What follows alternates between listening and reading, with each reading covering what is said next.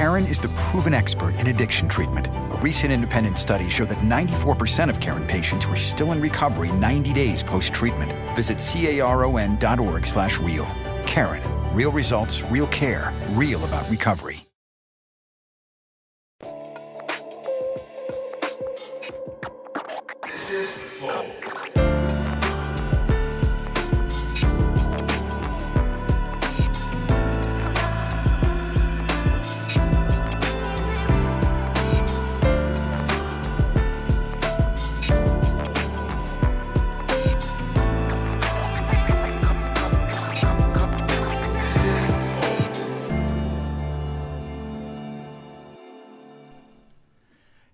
Estamos começando mais um Flow Podcast. Eu sou o Monark e esse é o Igor. Salve, salve família. Gostou? Foi diferente hoje. Foi um pouco diferente hoje. É. E hoje nós estamos conversando com o ministro da Infraestrutura, Tarciso Gomes de Freitas, é isso? É isso mesmo. Olha lá. Caralho, tu era o Capitão Tarcísio? Capitão Tarcísio. Aí. Parece Porque não tem de- muito Tarcísio, né? Dá pra ser o Capitão Tarcísio. É, não tem. Na hora que o pessoal escolhe nome de guerra na academia, tem aquela galera que nome é comum, aí tem que pegar o sobrenome. O meu era o primeiro nome mesmo. Tá certo, é um bom nome. É um nome de exército, parece. Tarcísio, é forte, né? É, não é um certo Capitão Rodrigo lá do Érico Veríssimo, mas Tarcísio tá valendo. tá bom. Bom, obrigado por ter aceito aí o convite, vir conversar com a gente. É, bom, a gente vai falar dos nossos patrocinadores, que é a LTW Consult, que é uma empresa de consultoria. O que, que eles fazem? Eles cuidam do seu dinheiro, cara. Muito fácil. Você tem dinheiro parado aí na poupança, um erro. A poupança não rende mais nada. Você não sabe onde colocar esse dinheiro? Achou a solução, vai na LTW Consult, no arroba LTW Consult, o Instagram deles, ou o site deles, ltwconsult.com.br. Lá tem um formulário que você preenche e eles vão entender exatamente qual é o seu perfil de investidor e quanta grana que você tem e tal. E aí eles vão te direcionar para os melhores investimentos dado o seu perfil. Agora, você está sem grana, está com dívida, você também pode entrar em contato com a LTW, porque eles conhecem várias ferramentas de mercado que podem te auxiliar para você renegociar suas dívidas, cara. É possível renegociar dívidas em até 90%, dependendo de quão antiga for ela. Então, entre em contato com a LTW, não perca essa oportunidade, mude de vi- de vida financeira neste exato momento. É isso aí. Ô, sabe qual que é um outro patrocinador, cara? Quem? Conta pra mim. Esses caras aqui. Nossa, ó. o yoga tá faltando aí, hein? Da Yu. Como- assim? Botei o pé aqui em cima. Bota Porra, tu mas agora. sofreu, hein? Bota tu agora. Todo se tremendo. Pô, então, a Yu tá patrocinando o episódio de hoje também, Ah. que é quem fabrica, além desses desse negócio maravilhoso que é tipo um chinelo só que gostoso, tá ligado? Ô, quer levar Um isso aí chinelo pra tu, quentinho. cara? Pô, não oferece, não. Quer levar? Quer levar? Quer É, levar? tem- Se couber, pode levar, cara. Pode levar, tu vai se amarrar. É, E também faz, produz aqueles tênis. aí. Pega aquele tênis ali pra tu ver, olha como ele é leve. Olha isso, não é leve? Ele é leve, é sim, ele é, é. Só que parece confortável também. E é olha, é bem, é bem. A palmilha dele é bem molinha, Fofinha. tipo. Fofinha. Fofinha. É não, ele é grossa. gostoso. Então, é uma e- palmilha bem grossa. É. Bom, então, os calçados da Yu são feitos, sabe de quê? Do quê? Lamerino. Da Itália, né? Acertou. Acertei. Da última ele meteu que era da Espanha. Essa é da Itália. Errei. Ah, tem outras paradas. Tem, tem garrafa pet rastreável. Tem umas Caralho. paradas assim. Então ele é super eco-friendly. É, eco-friendly e gostoso pra caramba de usar. E ó, é, tanto pra homem quanto pra mulher, né? Ele, ele é. Não tem um gênero, né? Então, bater. É, ele parece bem A unissex. Mariana usa, eu uso, todo mundo usa. É, sim. E dá pra usar o dia inteiro, numa boa. Eu uso o dia inteiro. Tudo que eu vou fazer, eu vou fazer com essa Pior que eu tenho usado bastante, porque tá frio e esse essa lã merino aí é quentinha. Lamerino? Lã merino. Caralho, com spray de prata. Antiviral. É. É. Então, Então, vai lá. Onde que compra lá, esses lá maravilhosos? Entra lá no site da Yuol, que é yool.com.br. Compra o teu aí que tu vai se amarrar. Manda ver. Link na descrição também, tá Link bom? na descrição. É isso. E o cupom de desconto Flow dá descontos específicos Ah, aí. é tem verdade. Sério? É, pô, Caralho, Gianzão. Aí, Uhum. aí tu tirou onda agora. Tirou onda. Desconto? desconto. Na real, quem tirou onda foi- 70 conto e 50 conto. Depende Ih! do que você vai comprar ali. Caralho. Então O é, cupom vale é a pena, Flow, hein? né? Flow, só é Flow. isso. Então entra lá. Ó, 70, cupom Flow. 70 conto de desconto é, é coisa, né? Bom, a gente também é patrocinado por quem mais? Por vocês.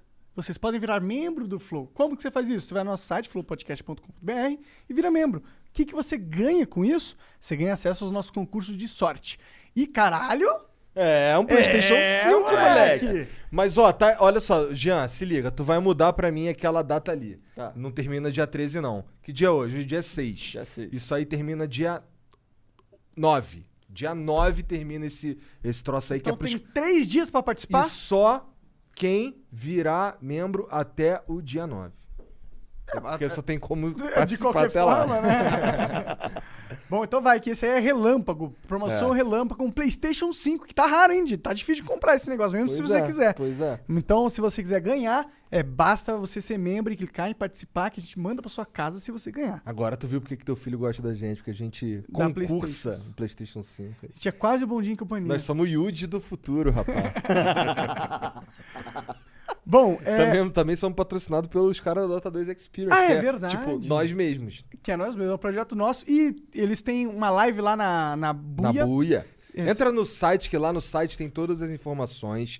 Lá tem todos os eventos. Em breve a gente vai anunciar uma parada muito grande relacionada ao cenário de Dota por meio da Dota 2 Experience Brasil, rapaz. É. Oh, e todo sábado ou domingo tem o Rei da Mesa, É. que é, premia 100 reais pra quem conseguir ganhar uma partida. E cada vez 100 que você. reais sem conto cada partida. Cada partida, acho que são cinco partidas por noite. Então você pode ganhar até 500 reais por noite se É você for muito bom bom. no Dota, cara. É. Junta os amigos ali e, pô, tem 100 pra cada um por noite, né? Pois é. Dá pra Se ganhar em cinco partidas. Foda. Porra, Porra, dá pra comer pizza pra caralho, pra vou te falar. caralho. Então vai lá, é, entra no site deles que tá na descrição aí, tá bom? D2xpbr.com.br, né? isso? d2xpbr.com.br. Como que é? D2xpbr.com.br. É d2xpbr.com.br. Entra lá, tá bom? É, se quiser mandar mensagem pra gente, é 400 Sparks, gente tem o limite de 10 mensagens, mas dá pra mandar áudio e vídeo de 20 segundos. Propaganda é uma só, tá?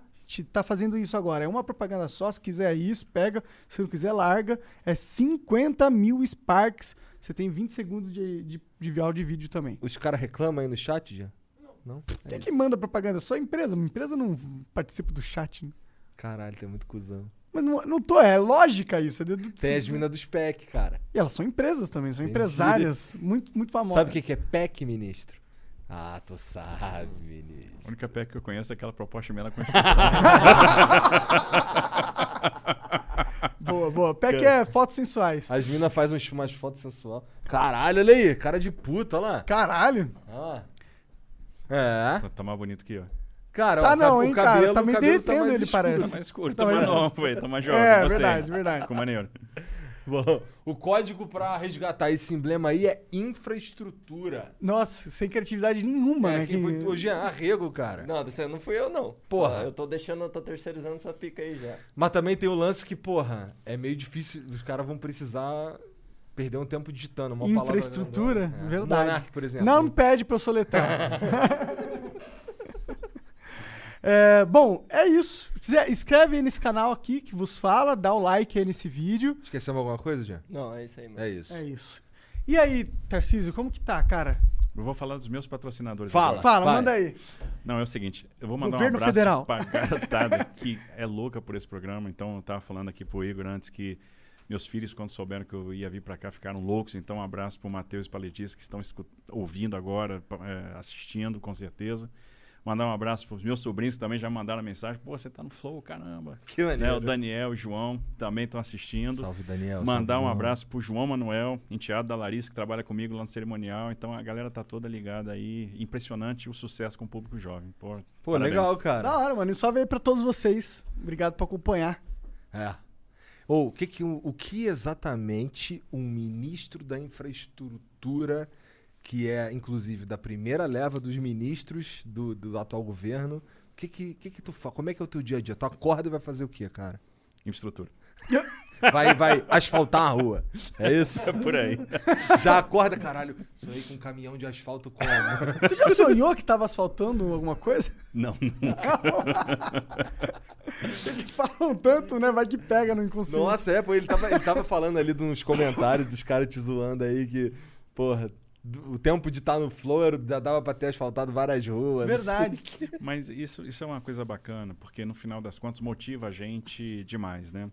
É, o presidente ele estimulou a gente a criar um canal direto com o cidadão. E a gente tem feito isso por meio das redes sociais. Então foi uma determinação dele, ele gosta dessa comunicação direta. A gente assim mergulhou de cabeça nisso. E é uma coisa interessante, as pessoas começaram a acompanhar a infraestrutura, porque a infraestrutura não é um tema, às vezes, simples, tem muita coisa técnica, às vezes é até chato. E as pessoas acompanham, elas estão vendo o que, que a gente está fazendo. E aí, é lógico, o Brasil tem uma deficiência enorme de infraestrutura, é impossível fazer tudo ao mesmo tempo. Mas as pessoas também aprenderam, em função dessa comunicação, a serem tolerantes conosco. Olha, eu estou vendo que você está asfaltando aqui, você fez tal obra, você completou tal coisa, mas dá uma olhadinha nisso aqui para mim também, que está ruim. Então não tem aquela. Ô, seu filho da mãe, pô, isso aqui tá uma merda tal. Uhum. Não, não, ó, pô, você pô, trabalhou bem lá, tô vendo que você está se esforçando, mas olha isso aqui para mim. Tem uma outra coisa que é, é, legal, que é a comunicação direta com quem está na ponta. Por exemplo, os grupos de WhatsApp de caminhoneiros. Né? Eu estou em vários, em 43. Então converso com eles, eles mandam mensagem no, no privado tal viraram fiscais de rodovia. Então eles passam às vezes numa rodovia mandam mensagem, ministro, olha, isso aqui está ruim, olha, quebrei meu caminhão em tal buraco, dá uma olhada nisso pra gente. Olha, o encontro da ponte ali está com problema, vê se não dá para ajeitar. A sinalização está errada. E eles têm razão. Às vezes você manda uma mensagem pro DENIT, o DENIT vai lá, faz o reparo, aí eu já dou o feedback, já mando de volta. Então, quando você imaginar que o caminhoneiro ia ter um link direto É com, com o Ministério da Infraestrutura, ia falar direto com o ministro, e é legal ia pra- pedir a obra pro cara e você uma vez aconteceu uma coisa engraçada. É, de sábado para domingo, de, de sexta para sábado, duas horas da manhã, o caminhoneiro mandou uma mensagem. Ministro, acabei de quebrar meu caminhão porque eu bati neste buraco. Tá andando nessa BR e tal. Aí eu respondi para ele três horas da manhã. Opa, ok. Aí três horas da manhã eu já mandei a mensagem pro diretor-geral do DENIT. Coitado, né? Assim. Aí Ele deve estar assim, é, chegou uma mensagem do ministro da infraestrutura. Ele, Não, acho que ele fala assim. Não, Não, posso ignorar, né? Que merda. Não, eu acho que ele fala assim, vou cagar amanhã de manhãzinha cedo, eu vejo. aí, aí ele, aí ele, assim, me mandou a resposta e me mandou as fotos. Olha, já acionei a empresa de manutenção, ela já está fazendo serviço, amanhã está pronto. Quando o caminhoneiro passou descarregado já no trajeto de volta, ele viu a obra feita, aí ele fez um vídeo, agradeceu e aquilo viraliza nos grupos. Então é muito bacana essa, essa- esse feedback com eles. E, e o que, que a gente faz, né? É, tem uma confusão grande, né? Por que, que o Ministério da Infraestrutura faz? Porque a infraestrutura não tem uma, um nome muito amplo, né? Na verdade, a gente cuida da infraestrutura de transportes. Então, a gente cuida dos portos, das rodovias, das ferrovias e dos aeroportos.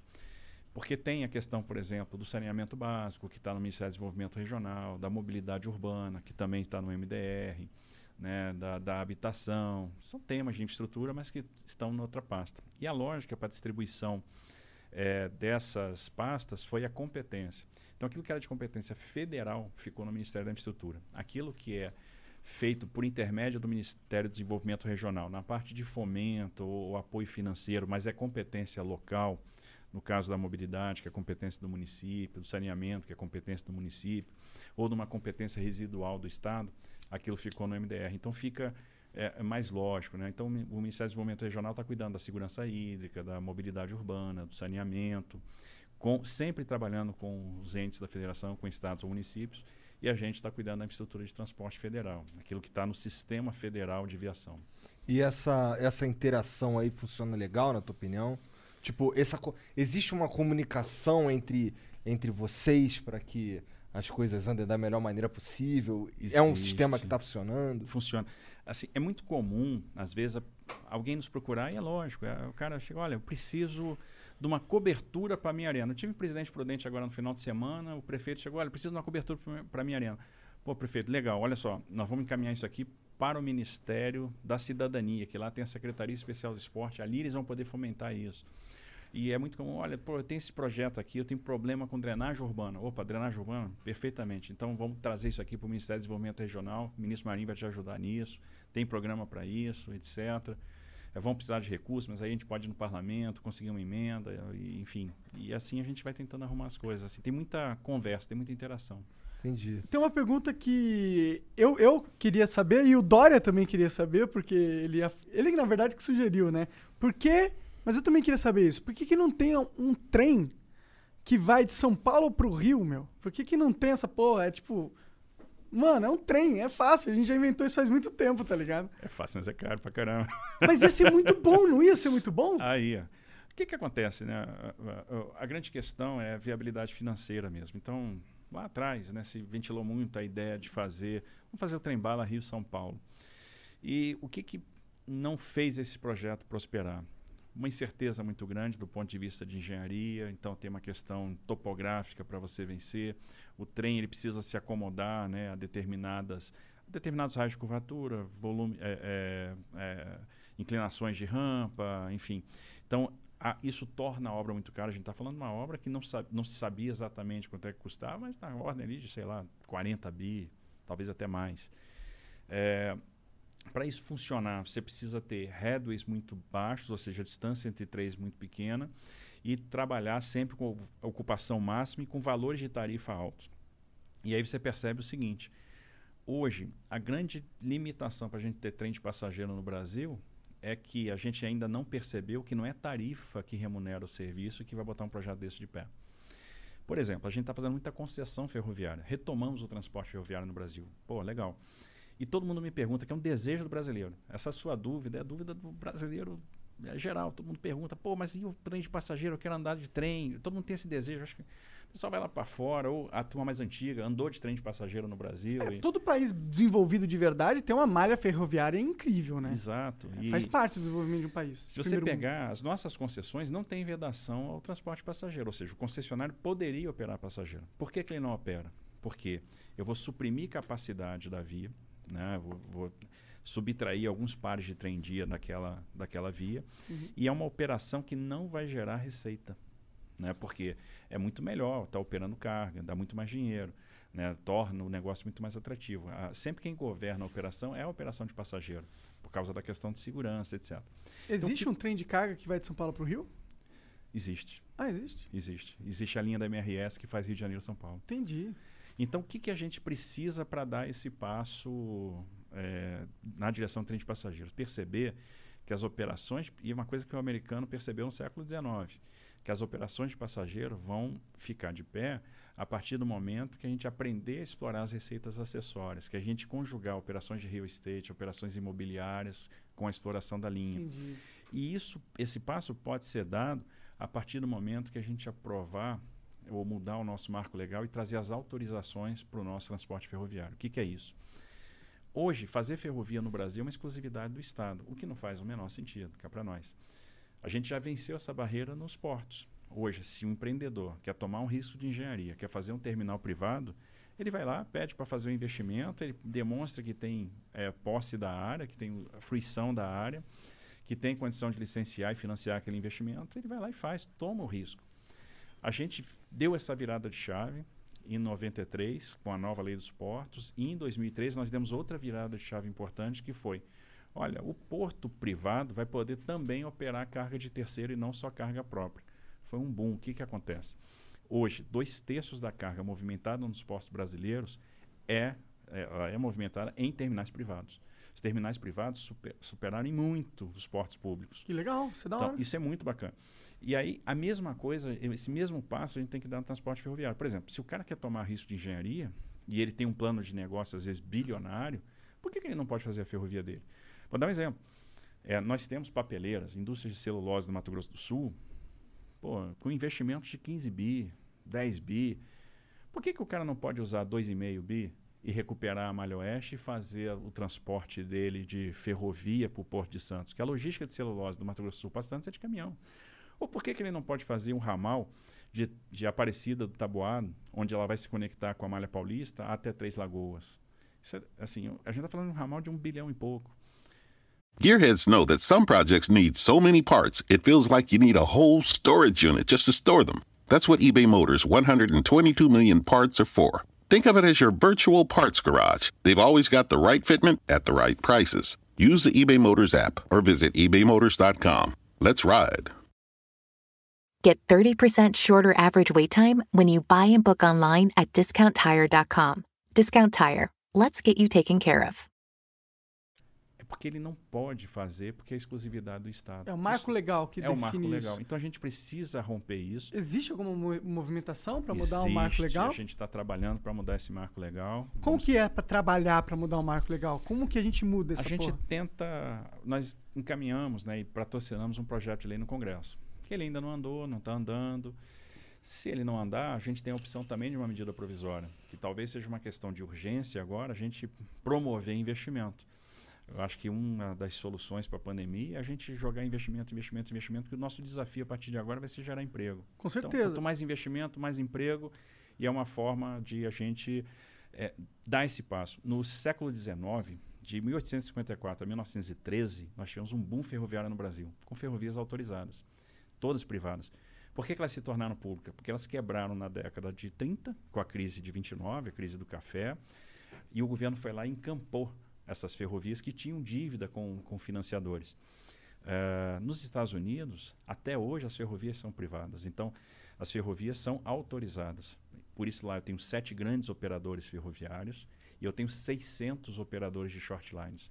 Eles têm 270 mil quilômetros de ferrovia, contra 28 mil quilômetros que nós temos aqui. E estamos fazendo bastante. Assim, a gente já contratou 30 bi de investimento privado em ferrovia. A gente deve chegar até o final do ano que vem com 60 bi. É um impulso ferroviário sem precedente. A gente está plantando as sementinhas que vão fazer com que o transporte ferroviário chegue lá em 2035 com 35, 36% de participação na matriz de transporte. Então a gente sai dos 20 de hoje para 35, 36. A gente vai chegar perto do que um país desenvolvido tem, que é em torno de 40. Entendi isso em 10 anos. Em, 10, em 15 anos. Em 15 anos. Porque deve ser difícil e demorado pra caralho fazer trilhas, e- trilho de trem em tudo que é canto. Mas se a gente for olhar, é um transporte muito seguro, até pras empresas. No, em termos de passageiro é legal, mas as empresas sim, porque não tem como roubar um trem. Quer dizer, até tem, mas é muito mais difícil, né? Você roubar uma carga no, no- na rodovia. Pô, é exatamente. Assim, a- o transporte ferroviário ele traz a, a regularidade do serviço. O cara sabe que às vezes vai ter uma velocidade de deslocamento menor, mas vai transportar um grande volume, né? Então, um trem é, carregado, um trem desse de ah, 120 vagões, ele vai tirar 240 bitrens da rodovia, 300 bitrens da rodovia. Então, é muito mais carga, é muito mais barato e no final das contas tem uma regularidade, né? Muito mais seguro. Você sabe que vai sair naquela hora programada, vai chegar naquela hora programada, Não tem perrengue, né? Tantos, não tem né? perrengue. Então, assim, é, é- isso é, é muito atraente, né? Pro, pro, pro transportador, pro dono da carga, para trade, é muito Sim. bacana. O Biden lá nos Estados Unidos, eu sei que ele está com um projeto de investimento na infraestrutura de, sei lá, do- 12 trilhões de dólares, um negócio assim. Não é da infraestrutura só, tem vários pa- pacotes. Acho que infraestrutura são 2 trilhões de dólares, né? Muita grana, tá ligado? É, e isso parece ser inteligente, porque a infraestrutura lá tá meio acabada. Eles não faziam muitos anos que eles não reformavam e não investiam lá. Será que não era inteligente a gente estar um passo aqui no Brasil nesse sentido também? É, com certeza. É o, é o que a gente está tentando. A grande questão, assim, é, o americano tem uma vantagem em relação a nós, que é a política monetária ilimitada, né? Pode emitir, emitir, emitir, sem gerar muita pressão inflacionária. Eles vão sofrer com um pouquinho de inflação agora, que é uma coisa inusitada. Se você pensasse em 2019, se algum país desenvolvido ia ter uma inflação acima de 1,5% ao ano, a resposta ia ser, não, impossível. E eles vão lá, sei lá, ter 2,5%, 3%, que é uma coisa, para o padrão americano, impensável. A gente aqui não tem essa, esse mesmo fôlego. Então, nós temos duas coisas. Uma, eu tenho que ser responsável do ponto de vista fiscal para sinalizar para o investidor que eu tenho um compromisso com solvência. Se a relação dívida-PIB estoura, eu passo para o investidor uma ideia de que o Brasil vai ficar insolvente, vai dar calote, todo mundo foge daqui. E a segunda coisa, eu tenho que trazer investimento privado. E aí é exatamente onde a gente está trabalhando. Fazer uma soma rápida aqui. É, a gente pensa assim nos trilhões lá de fora, fica com uma inveja danada. Eu confesso que eu fico também, tá? fico doido para ver uns trilhões desses também. É, mas, mas vamos lá. A, a gente fez até agora 71 leilões de ativos de infraestrutura, né? transferimos 71 ativos para iniciativa privada. Assinamos 96 contratos de adesão para terminais privados. Então, os leilões que nós fizemos, em torno de 75 bi de investimento contratado. Mais os, os arrendamentos portuários e os contratos de adesão, uns 12 bi de investimentos em portos. Agora, no segundo semestre, a gente começa uma temporada de grandes leilões. Vamos fazer de novo o leilão da rodovia Presidente Dutra, aí são 15 bi de investimento, 381 Minas, 262 Espírito Santo, são, 10, são 7 bi de investimento. Aí nós vamos para No início do ano que vem a gente faz os seis lotes de rodovias do Paraná, 44 bi de investimento. Tem Ferrogrão, são mais 12 bi de investimento. Porto de Santos, aí são 10 bi de investimentos. Tem Porto do Espírito Santo, e aí mais os aeroportos da sétima rodada. Então tem um monte de coisa. A gente vai chegar no final do ano que vem com 250 bilhões de investimento contratados em infraestrutura de transportes. Beleza. Aí vamos pegar óleo e gás. Tem nada que gere tanto investimento quanto a indústria do óleo e gás e com tanta capacidade de irradiação para outras indústrias. Que, por exemplo, quando a gente faz uma licitação, um leilão de, de petróleo, como a gente vai fazer no final do ano, CEP e Atapu são dois campos grandes do excedente da seção onerosa, né, que deixaram de ser licitados há um tempo atrás, em 2019, quando a gente fez aquele grande leilão de 70 bi, a gente gera investimento na indústria da construção naval, a gente gera investimento em toda a cadeia offshore, então é um negócio bacana. O que a gente tem contratado hoje, talvez a gente esteja batendo aí uh, quase beirando, tocando os 500 bilhões de reais de investimento. Pô, é, é um número expressivo. Expressivo. Aí vem saneamento básico. Aprovamos o marco legal do saneamento começamos a fazer os primeiros leilões de saneamento. O leilão da, da Casal lá em Alagoas, né, do sistema de coleta, distribuição, tratamento de água, e, coleta e tratamento de esgoto da região metropolitana de Maceió. Cariacica, aí veio o grande leilão, que foi o da SEDAI. 40 bilhões de reais de investimento e uma parcela da outorga que vai ser também investida em recuperação ambiental, recuperação da despoluição da Baía de Guanabara, recuperação das lagoas da Barra da Tijuca, recuperação da bacia do Guandu, mais 10 bi de investimento. Quando a gente vai somando o potencial de saneamento, do óleo e gás, de transportes, a gente vai começar, mais do que vem em linha de transmissão, leilões de geração de energia, muito hoje fo, é, vo, é, focadas na eólica e na solar e tal, a gente fácil vai tocar um tri. E, e, não vai parar por aí. Então, a gente vai chegar a um tri de reais, né? não é de dólar, privado, todo privado, que é interessante, que nos blinda também dos soluços é, fiscais. E a gente acaba ficando numa situação que, olha, mantive a minha rigidez fiscal, né, comuniquei isso bem para o investidor, estou gerando muito investimento. A gente vai ver o Brasil virando um canteiro de obras em 24, 25, 26, 27, que ali essa coisa toda que está sendo plantada agora vai estar tá bombando. Por quê? A gente faz um leilão, vai lá na bolsa, bate martelo e tal, beleza. Quebra o martelo. Quebra o martelo. Só quando tá com raiva, mas às vezes é comum tá com raiva, né? não deve ser uma vida fácil, né? Não, eu, eu tava brincando aqui com ele dizendo o seguinte: é jogar Pitfall. Ah. E aí a galera mais antiga que jogou Atari vai, vai, vai lembrar. Fazer infraestrutura no Brasil, tem que pular um jacaré, Tá ligado? Entendi. Fazer umas paradas sinistras. É, você passa por cima do tronco bobo, é. pula na cabeça do jacaré, pega uns cipós. É. Pô, o negócio é, não é brincadeira, não. Tem que ter resiliência, né? A gente é resiliente, é animado, tem fé, gosta da parada e tal. Então, é, é, quando você faz o leilão, você tem um tempo para assinar o contrato. Esse tempo leva uns quatro meses, que o cara tem que montar uma sociedade de propósito específico, né? montar uma empresa, aportar garantia, tal, tem aquela burocracia toda, assina um contrato. Aí ele entra numa fase onde ele vai fazer projeto de engenharia, ele vai é, licenciar aquele empreendimento né, ambientalmente. E mais importante, ele vai obter funding, porque para fazer tanto investimento, ele vai atrás da operação de crédito. Em uma operação de crédito de grande porte, uma operação de crédito bilionário, uma emissão de debêntures, vai levar oito meses, um ano, um ano e dois meses. Então ele leva um tempo para estar tá com a grana. Então, a gente não, não traz esse investimento logo para o início, porque sabe que vai, no final das contas, botar uma faca na, no pescoço do investidor. Então, tem que dar um tempo para que isso transcorra naturalmente. Então, você tem uma fase de serviços iniciais, depois o investimento pesado ele começa. Por isso que eu digo, 24, 25, 26 vão estar tá voando. Pode crer. Então, então vocês estão realmente plantando sementes. Elas demoram para dar frutos, né? Exatamente. Infraestrutura é pensar a longo prazo. Né? Então, infraestrutura é um tema de Estado. A gente tem que pensar Estado quando faz infraestrutura. Não dá para pensar no governo, na eleição, porque a gente vai plantar coisa que a gente não vai colher, que a gente não vai ver. E a gente tem que ter essa, essa, esse discernimento para fazer as escolhas corretas, porque a gente tem que fazer o que é importante e o que é correto. Aí depois lá na frente o Brasil vai colher. É importante que o Brasil colhe. É importante deixar o fruto. É, então a gente vai plantar agora e o Brasil vai colher esse fruto lá na frente. Então essa é a, a lógica de quem trabalha com infraestrutura. Tem que ser assim. E a gente nesse governo encarou a infraestrutura como uma questão de Estado. Uma coisa interessante. O presidente Bolsonaro manteve na equipe uma turma que estava vindo do Temer. Quase todo mundo que trabalha comigo no Ministério hoje estava no, no, no, no PPI no governo Temer. Entendi. Então ele não descontinuou o projeto, ele não não tirou, não rifou as equipes, ele manteve as equipes, ele manteve os projetos. Isso é pensar Estado. E até tem uma coisa engraçada. A gente vai lá, inaugura uma obra aqui, tá ali e tal. Aí o pessoal às vezes critica. Pô, só está inaugurando obra de outro governo. Aí o pessoal diz, como é que você lida com essa crítica? Eu digo, pô, essa crítica para mim é elogio. Porque imagina o seguinte, se eu abandonasse todas as obras... Não, essa obra aqui começou no governo Dilma, não vou terminar não. Ah, é- essa obra aqui é do governo Temer. Essa obra aqui começou no governo Lula. Transposição de São Francisco. Né, que o Marinho está lá entregando. Não, gente, peraí. Essa obra é para o Brasil, é importante. Então, peraí, vamos lá, vamos acabar. A obra parada não gera taxa interna de retorno. E é por pensar assim que às vezes você fica com um zilhão de obras paradas.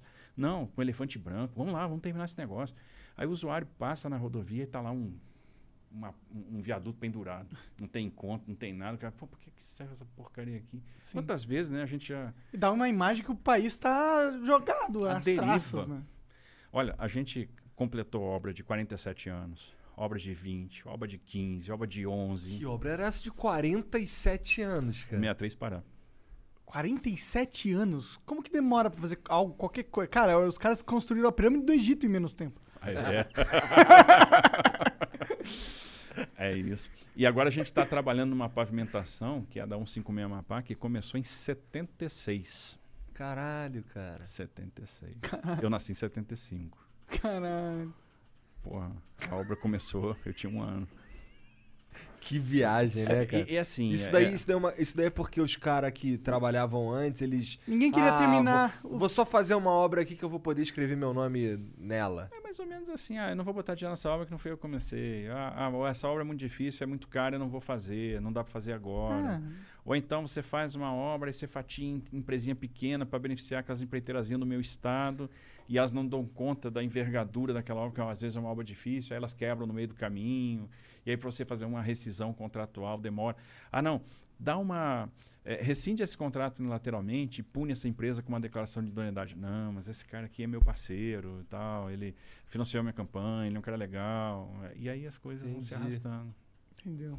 Acho que essa é a vantagem de do cara que tá fazendo esse tipo de trabalho não ser um cara que tá ali por indicação política.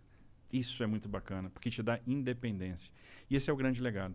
Então foi uma coragem do presidente, porque veja quantos anos a gente se acostumou, todo, todo, entra governo, sai governo, entra governo, sai governo, você ter ministérios nas mãos dos partidos. E aí o partido indica um cara que não necessariamente é o mais apto, é o mais técnico, ou conhece aquele negócio, conhece o business. E as áreas técnicas têm que estar na mão de gente técnica. Então, para mim, esse é um dos grandes legados do governo Bolsonaro. E eu espero que eh, os nossos dirigentes do futuro percebam essa, esses bons exemplos e possam manter essa pegada. Porque você entregar um ministério técnico na mão de um Barnabé, um cara que não entende nada daquele business, daquele negócio, é um desastre absoluto. E aí a gente tem esse tipo de monumento ao descaso, de ineficiência. A gente tem que ser eficiente, não dá pra perder tempo. Quatro anos passa assim, ó.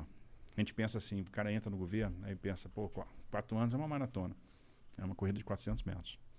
Que você vai na... Como se estivesse correndo 100 quase.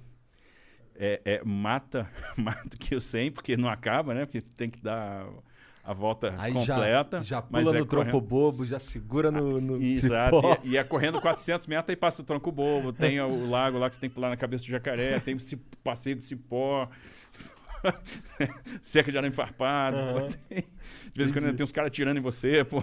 É um negócio complicado. Mas qual que é a tua mágica, então? A tua mágica é esse desprendimento da, da política? Porque, cara, é, isso, é, você tá entregando umas obras que, porra, ninguém esperava mais, né? E eu não tô nem puxando teu saco, é só fato.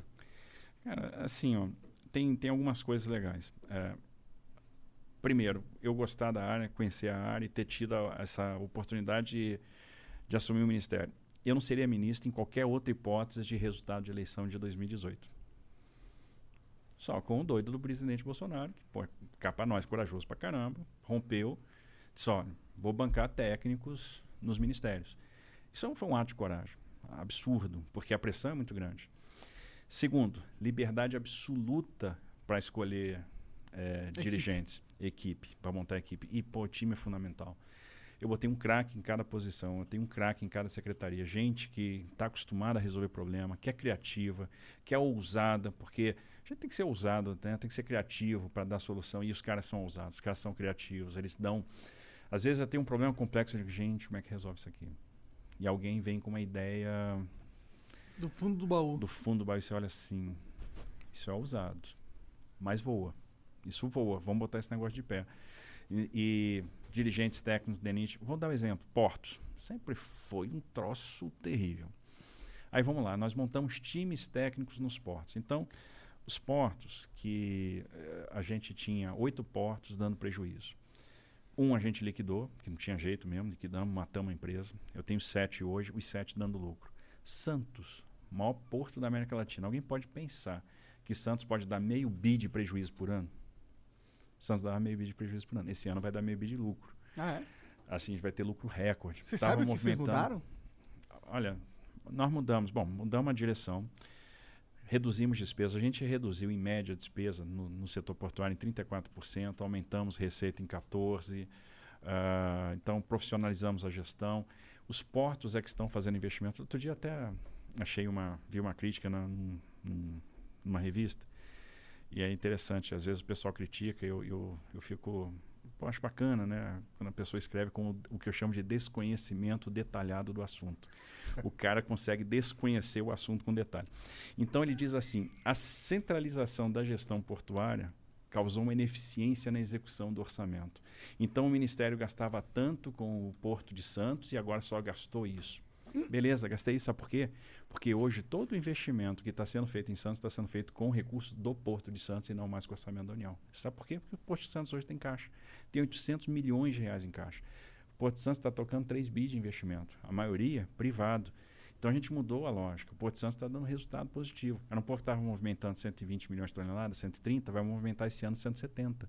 E pode chegar a 240 com os investimentos que nós estamos fazendo lá né? E vai ser concedido e vai ser um sucesso. A, a, a- desestatização de Santos vai ser uma das grandes desestatizações que nós vamos fazer. Assim, já vi ali preliminarmente o modelo, é um negócio fantástico, fabuloso. Então, assim, é- é, gestão profissional faz toda a diferença. Eu não pago mais, por exemplo, dragagem para porto. Por quê?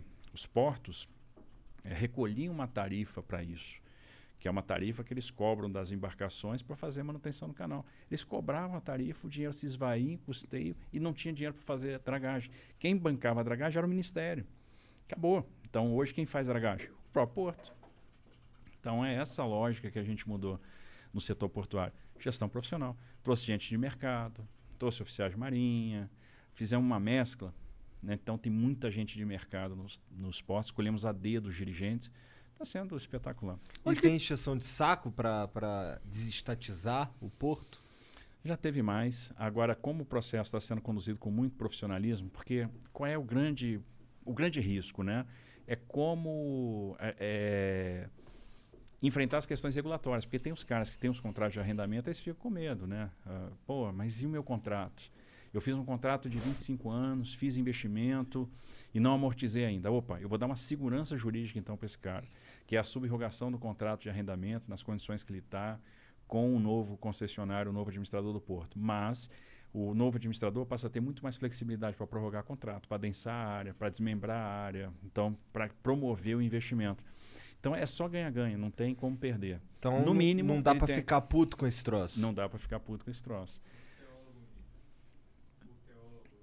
Ah, sim. E a gente, é, a gente mudou uma parada que é o seguinte: a, a lógica de indicação de cargo mudou muito.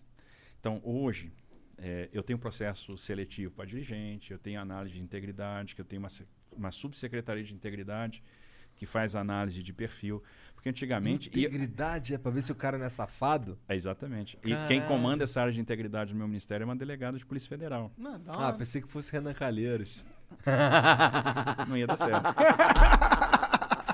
Então, Ouvi Renan. aí o que acontece? É, a- a- o negócio é sério. Porque, antiga- porque ainda tem a turma ali que estava na, na, na, na- na vibe passada, né? Achando que o negócio não tinha mudado. E o cara, olha, a bancada sempre indicou aqui o dirigente desse porto, então tá aqui um, um currículo, aí você olha assim, pô, rapaz, mas esse cara aqui é formado em teologia. Eu entendo que oração é importante, mas não. Não pro Porto, não, né? não como dirigente, tá certo? Vamos. Então, tinha dessas coisas. Teólogo, enfermeiro no DENIT. Pô, admiro pra caramba o trabalho. Só que em outro lugar, né? Em outro lugar. Acho que no órgão rodoviário era bom a gente ter um engenheiro e tal. Então, essas coisas a gente ajustou. E tu tem. E tu teve. é, rolou esse lance dos caras entregar lá o currículo de um cara que, não- que tu achava que não tem nada a ver, e obviamente não tinha mesmo. É, no- o- não rola ali, os caras não ficam melindrados, não? Fica, mas se acostuma, né? Picotador. Uma vez apareceu um cara. Eu vou, é, bom, é bom falar os pecados e com os pecadores, né? mas apareceu um sujeito. Disse: Olha, você tem que. Você não pode demitir esse cara da superintendência do DENIT. Quando, logo quando a gente chegou, né? Eu fiz uma limpa lá, trouxe técnicos, comecei a fazer os processos seletivos. E, e botei a- o pessoal da Secretaria de Integridade para analisar todo mundo que estava ocupando o posto, né? Não, porque esse cara é que resolve não sei o quê, ele faz isso, é ele que resolve os problemas, não tem condição de ser outro cara senão esse. Falei, era um deputado, falei, deputado, olha só, o lugar do insubstituível é o cemitério. Cada cruz branca no cemitério é um insubstituível. E deixa eu te falar, eu tenho agora aqui uma subsecretaria de integridade e eu tenho dois delegados de Polícia Federal e eles fazem análise de prontuário de doente. E eu vou te contar uma coisa, esse aqui, terminal, acho que de hoje não passa. Não sabia, pois é, mas Planning on traveling this summer? Make saving at the pump part of your plans with two times the fuel points from Harris Teeter. It's easy. Download your eVIC coupon, and for every dollar you spend with your VIC card, you'll get two fuel points. That's up to $1 per gallon on quality fuel at participating BP and Harris Teeter fuel centers. Download your eVIC coupon today and save money at the pump all summer long with eVIC and Harris Teeter fuel points. Money is the number one cause of stress and the number two cause of divorce. Make your money go further and work harder with a certified financial planner from Facet Wealth. Financial planning used to focus on retirement, but Facet helps you with today. You get a dedicated financial planner that guides you through every financial decision inflation, interest rates, stock market changes, home prices. How do you figure it all out? Well, every advisor at Facet is a certified financial planner and fiduciary. That's just a fancy way to say they have the best training and they're legally bound to do what's in your best interest. This isn't just about investments, it's about taking care of your money so you can start living a better life today. Facet has a simple flat fee, no hidden charges, and with nothing to sell, there are no commissions. Visit tryfacetwealth.com for two months free off your first year of financial planning. That's T R Y F A C E T wealth.com. Facet Wealth is an SEC registered investment advisor. This is not an offer to buy or sell securities, nor is it investment, legal, or tax advice. Caralho! Caralho, até, fez até uma analogia que me deu até medo se eu fosse o cara. Caralho! É. É. Maneiro, gostei Maneiro, disso aí, maneiro. cara. E, e, mas ele não, ele não, não há retaliação por você não ter acatado? Não, sabe por quê? Aí vem a contrapartida. Eu acho que a gente tem que dar contrapartida também. Aí qual é a contrapartida?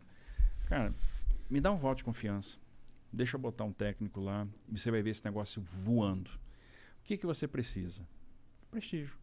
Você precisa dar uma satisfação para o seu eleitor que você está trabalhando. Então, na verdade, você vai botar um dinheiro de emenda, você precisa ver sua obra saindo. Você, você tem que mostrar que você está apoiando o governo e que aquela sua obra aconteceu.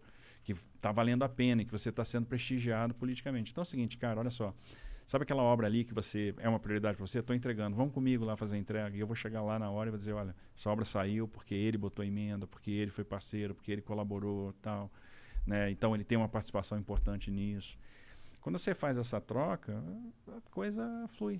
A coisa flui. Entendi. A maioria das pessoas Passa- Isso, da- isso, bom, isso daí meio, é legal porque ah, sai de uma lógica de vou mamar só por mamar pra uma lógica de vou mamar porque dá certo.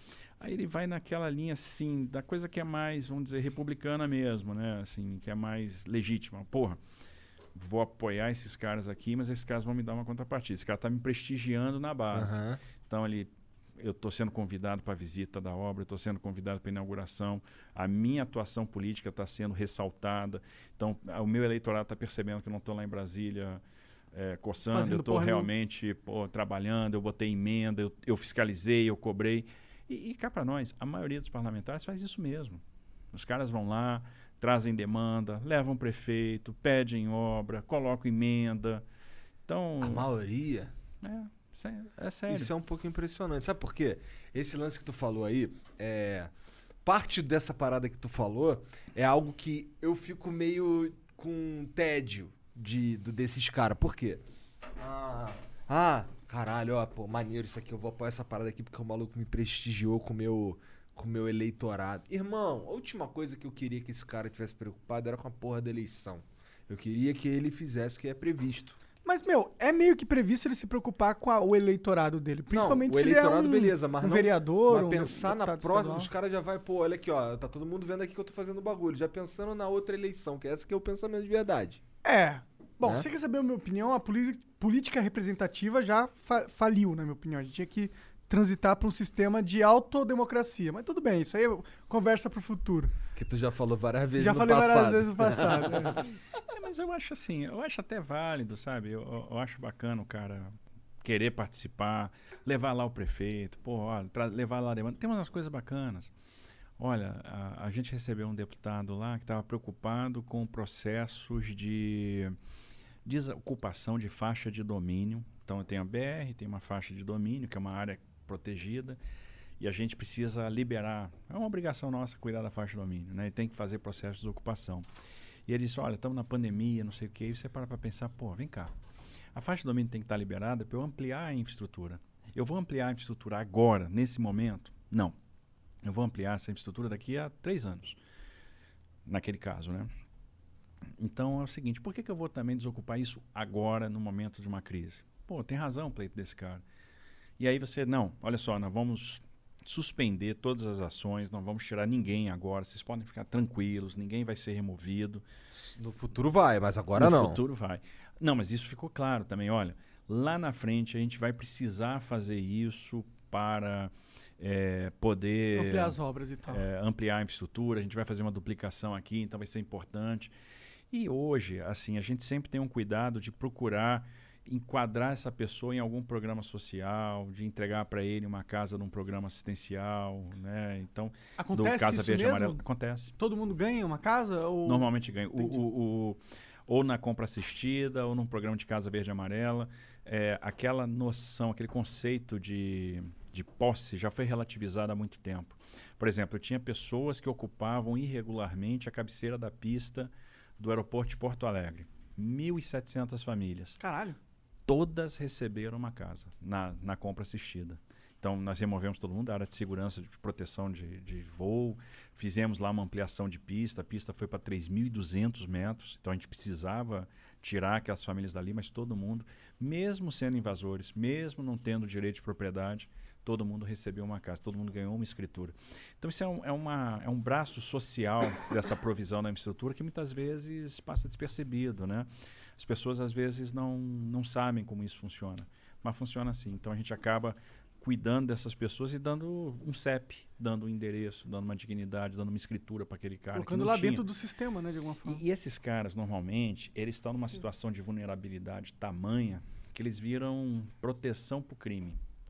Então, quando a gente explode aquilo, quer dizer, eu boto uma pessoa, a, a compra assistida não vai ficar todo mundo no mesmo lugar, então uma pessoa vai, ganhar, vai comprar uma casa num bairro, outra vai comprar na outra e tal. E você deu dignidade, você deu endereço, não sei o quê, de certa forma você desalojou o crime naquele lugar. Então isso é muito comum. Entendi. Caralho, pois é, então tu acaba resolvendo aí algo, mais de um problema de uma vez só. Mais de um problema de uma vez só. Onde que tu aprendeu essas paradas aí? Na, na vida. Fazendo. Tu começou, fez faculdade do quê?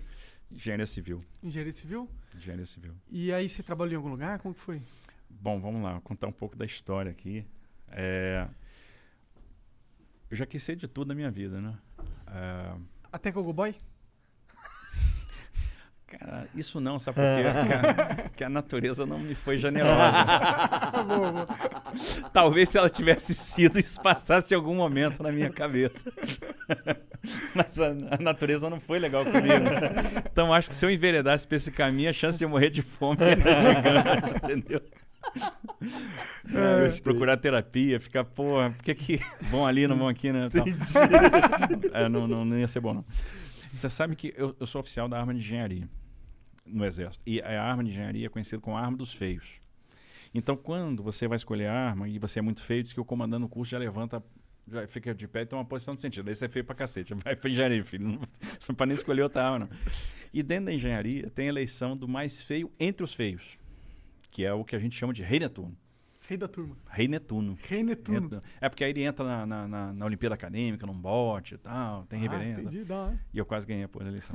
Caralho. Pô, mas pelo menos não ganhou, né? Não ganhei, mas fui terceiro colocado. que aí é um rei e dois príncipes, né? Entendi. Aí eu fiquei com o príncipe, pô. Aí, Príncipe Netuno, príncipe Netuno, Netuno, pô. feio é pra caralho. Feio pra cacete, cara.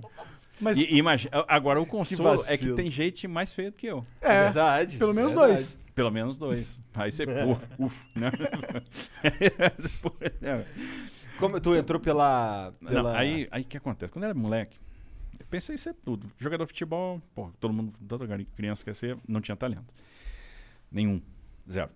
Aí, e descobri isso rápido. É, o, pô, motorista de ônibus, porque eu andava de ônibus, né? Meu pai, pô, não tinha dinheiro pra, pra gente viajar de avião, então viajávamos de ônibus, ônibus da Itapemirim e tal. Queria ser motorista de ônibus, achava aquilo máximo. Motorista de caminhão de lixo, não sei porquê, mas eu tenho um amor pro caminhão de lixo, me amarro. Assim, Que então, viagem, Queria ser cara. motorista de caminhão de lixo. Pior que eu acho que isso é um sonho que as crianças normalmente falam? Você vai lá, uh, Meu pai cidade. viajava, aí eu chegava, pai, se você passar em alguma loja, tiver carrinho de ferro aí, pô, traz um caminhão de lixo pra mim. Uma vez meu pai conseguiu. Comprou um caminhão de lixo, ach- achou. Maneiro. Que é um negócio difícil, assim, você não vê muito, né? Aí ele achou, comprou pra mim e tal. Meu pai é Mas um cara muito infância tu bacana. morava onde? Tu era lá no Rio mesmo? Morei no Rio e morei em Brasília. Meu pai trabalhava no Rio, né? Meu pai era do Banco do Brasil, depois ele foi pro foi para Brasília. Então eu Entendi. passei parte da infância em Brasília. Aí quando eu cheguei em Brasília, eu descobri as Forças Armadas. Por quê? Brasília tem umas paradas solenes assim, tem uma cerimônia de troca da bandeira, daquela bandeirão lá da Praça dos Três Poderes, uma vez por mês. Então meu pai me levava para assistir. Fiquei maluco com aquele negócio. Então queria passar, passava por baixo do cordão de isolamento e ia desfilar com soldado. Eu queria ser soldado. Soldado. Aí nessa brincadeira de ser soldado, eu, uma vez cheguei meu pai e disse, pai, quero fazer prova pro colégio militar. Aí fiz prova pro colégio militar, entrei no colégio militar e disse, pô, quero ser oficial do exército. Aí entrei para a escola preparatória de cadetes, fui para a Academia Militar das Agulhas Negras, aí me formei lá oficial da arma de engenharia, Tu, tu fez o, o ensino médio no, no colégio militar.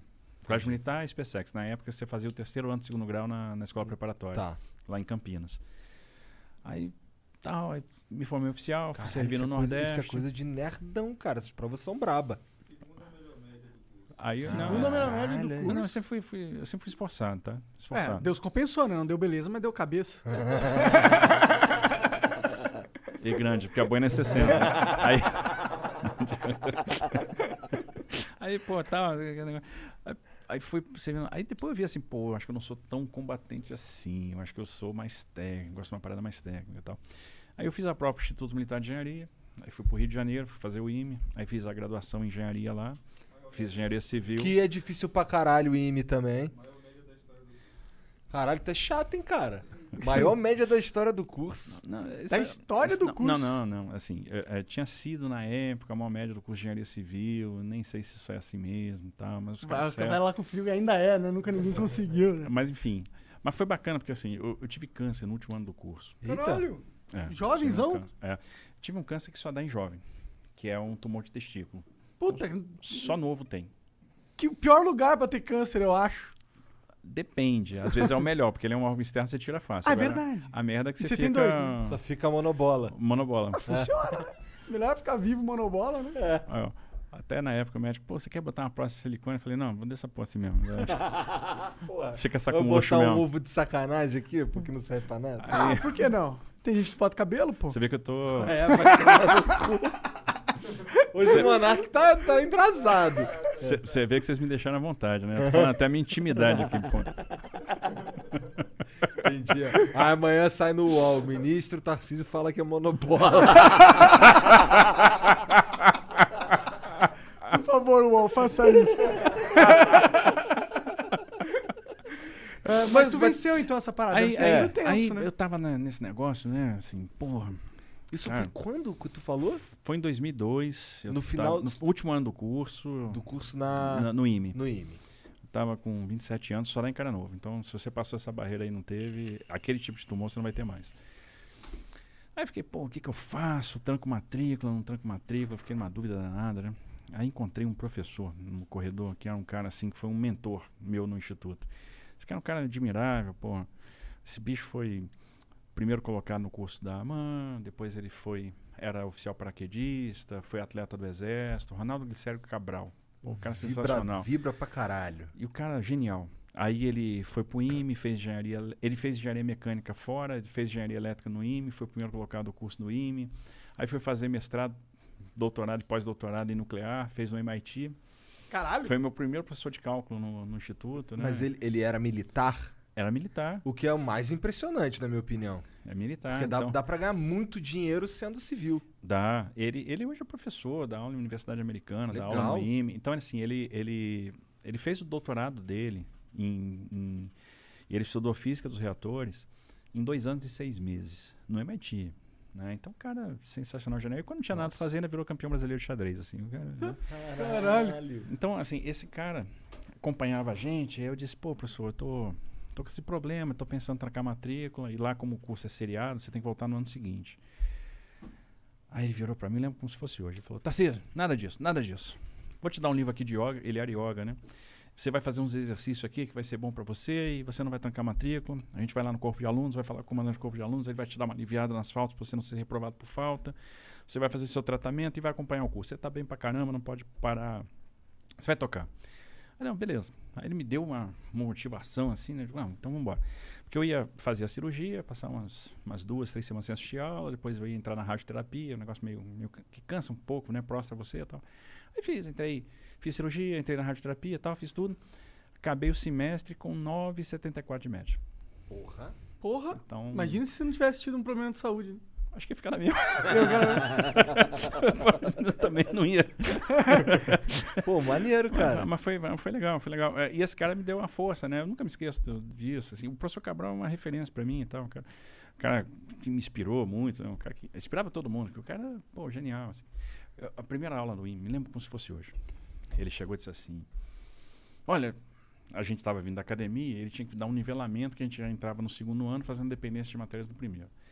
E, olha, eu tinha que dar uma aula aqui para vocês de cálculo 1 e 2, mas não vou fazer isso não. Eu tinha que dar um nivelamento de 1 e 2, que a academia partia do pressuposto que você já, o IME partia do pressuposto que já sabia esse troço. Mas eu vou começar logo no 3 e 4. Então, equações diferenciais de primeira ordem. É, motivação. Equação diferencial é usada na termodinâmica nisso aqui, na ondulatória nisso aqui, na nuclear a gente usa nisso aqui. A motivação era desmotivante, né? Que eu digo, eu não vou aprender esse troço nunca. né? assim. Aí, bibliografia. Nós vamos usar o Advanced Calculus for Applications, esse livro é do Hildebrand. Hildebrand foi meu professor no MIT, e vocês têm que se acostumar com literatura de língua inglesa, não sei o que, tal. Eu, tá, beleza, tá, começamos bem. Equação diferencial de primeira ordem. É uma equação da- do tipo tal, não sei o que. Solução. 1 sobre P integral de pH x, onde P é a integral de E elevado. Solução. C1 elevado a x. Cacete. Tô entendendo porra nenhuma. Aí eu olhava assim pro lado. Ninguém entendendo porra Todo nenhuma. mundo quieto. Não, tá todo mundo quieto. Eu pensei, pô, será que a galera tá entendendo só eu que não? Eu digo, pô, tô ferrado, né? Assim, vou ter, vou ter problema aqui. O negócio assim meio. Aí, mas eu com vergonha de perguntar, né? Tá entendendo nada. Nada. Mas mantendo a marra ali, né? Uhum. Aquecência bovina, né? Uhum. Ah. Mas Ah. se liga, quando tu tá. Quando tu é lá aluno do, do IME, qual que é. Tu vai lá com. Tu é o quê? Tu é aluno? É, é, é, eu era primeiro tenente do exército, porque eu já tinha feito academia, mas a galera ou é aluno ou é civil, porque hoje o IME forma civis também. Entendi. Tá. Aí um colega meu, timidamente, levanta o braço. Professor, beleza, pô, tá, um sobre P, integral de pH de x, legal. C1 é elevado a x, beleza. Money is the number one cause of stress and the number two cause of divorce. Make your money go further and work harder with a certified financial planner from Facet Wealth. Financial planning used to focus on retirement, but Facet helps you with today. You get a dedicated financial planner that guides you through every financial decision inflation, interest rates, stock market changes, home prices. How do you figure it all out? Well, every advisor at Facet is a certified financial planner and fiduciary. That's just a fancy way to say they have the best training and they're legally bound to do what's in your best interest. This isn't just about investments, it's about taking care of your money so you can start living a better life today. Facet has a simple flat fee, no hidden charges, and with nothing to sell, there are no commissions. Visit tryfacetwealth.com for two months free off your first year of financial planning. That's T R Y F A C E T wealth.com. Facet Wealth is an SEC registered investment advisor. This is not an offer to buy or sell securities, nor is it investment, legal, or tax advice. Mary redeemed a $50,000 cash prize playing Chumba Casino online. I was only playing for fun, so winning was a dream come true. Chumba Casino is America's favorite free online social casino. You too could have the chance to win life changing cash prizes. Absolutely anybody could be like Mary. Be like Mary. Log on to ChumboCasino.com and play for free now. No purchase necessary. Void where prohibited by law. 18 plus terms and conditions apply. See website for details. The voice in the preceding commercial was not the actual voice of the winner. Mas o que, que, que é isso aí? O que, que é C1? O que, que é. Aí ele. Não, hoje é segunda-feira. Na sexta-feira você vai estar fazendo isso aqui de olho fechado. E realmente, assim, é, segunda-feira ele dava aula, homeworks. Terça, aí dava dever de casa e você tinha que fazer e tal. Corrigia. Terça-feira, aula, homework. Quarta-feira, aula, homework. Quinta-feira, revisão. Sexta-feira, prova. Toda semana assim. Aí, meu amigo, você aprende. Quando você vê, você está fazendo aquele troço de olho fechado.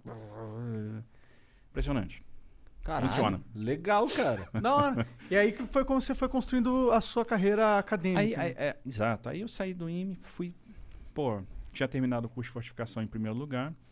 É, pô, disse assim, podia escolher Quem- o que as você unidades, quisesse, né, para servir, mas eu resolvi. ó, Pô, quero conhecer essa tal de Amazônia, cara. Quero servir na Amazônia. E fui pra tava Amazônia. casado, cara? E, É? e, pô, foi o troço mais maneiro que eu fiz. Mas tu já tava casado? tava. Nossa, tua mulher deve ter amado isso. Pô, né? incentivou. Sério? Incentivou.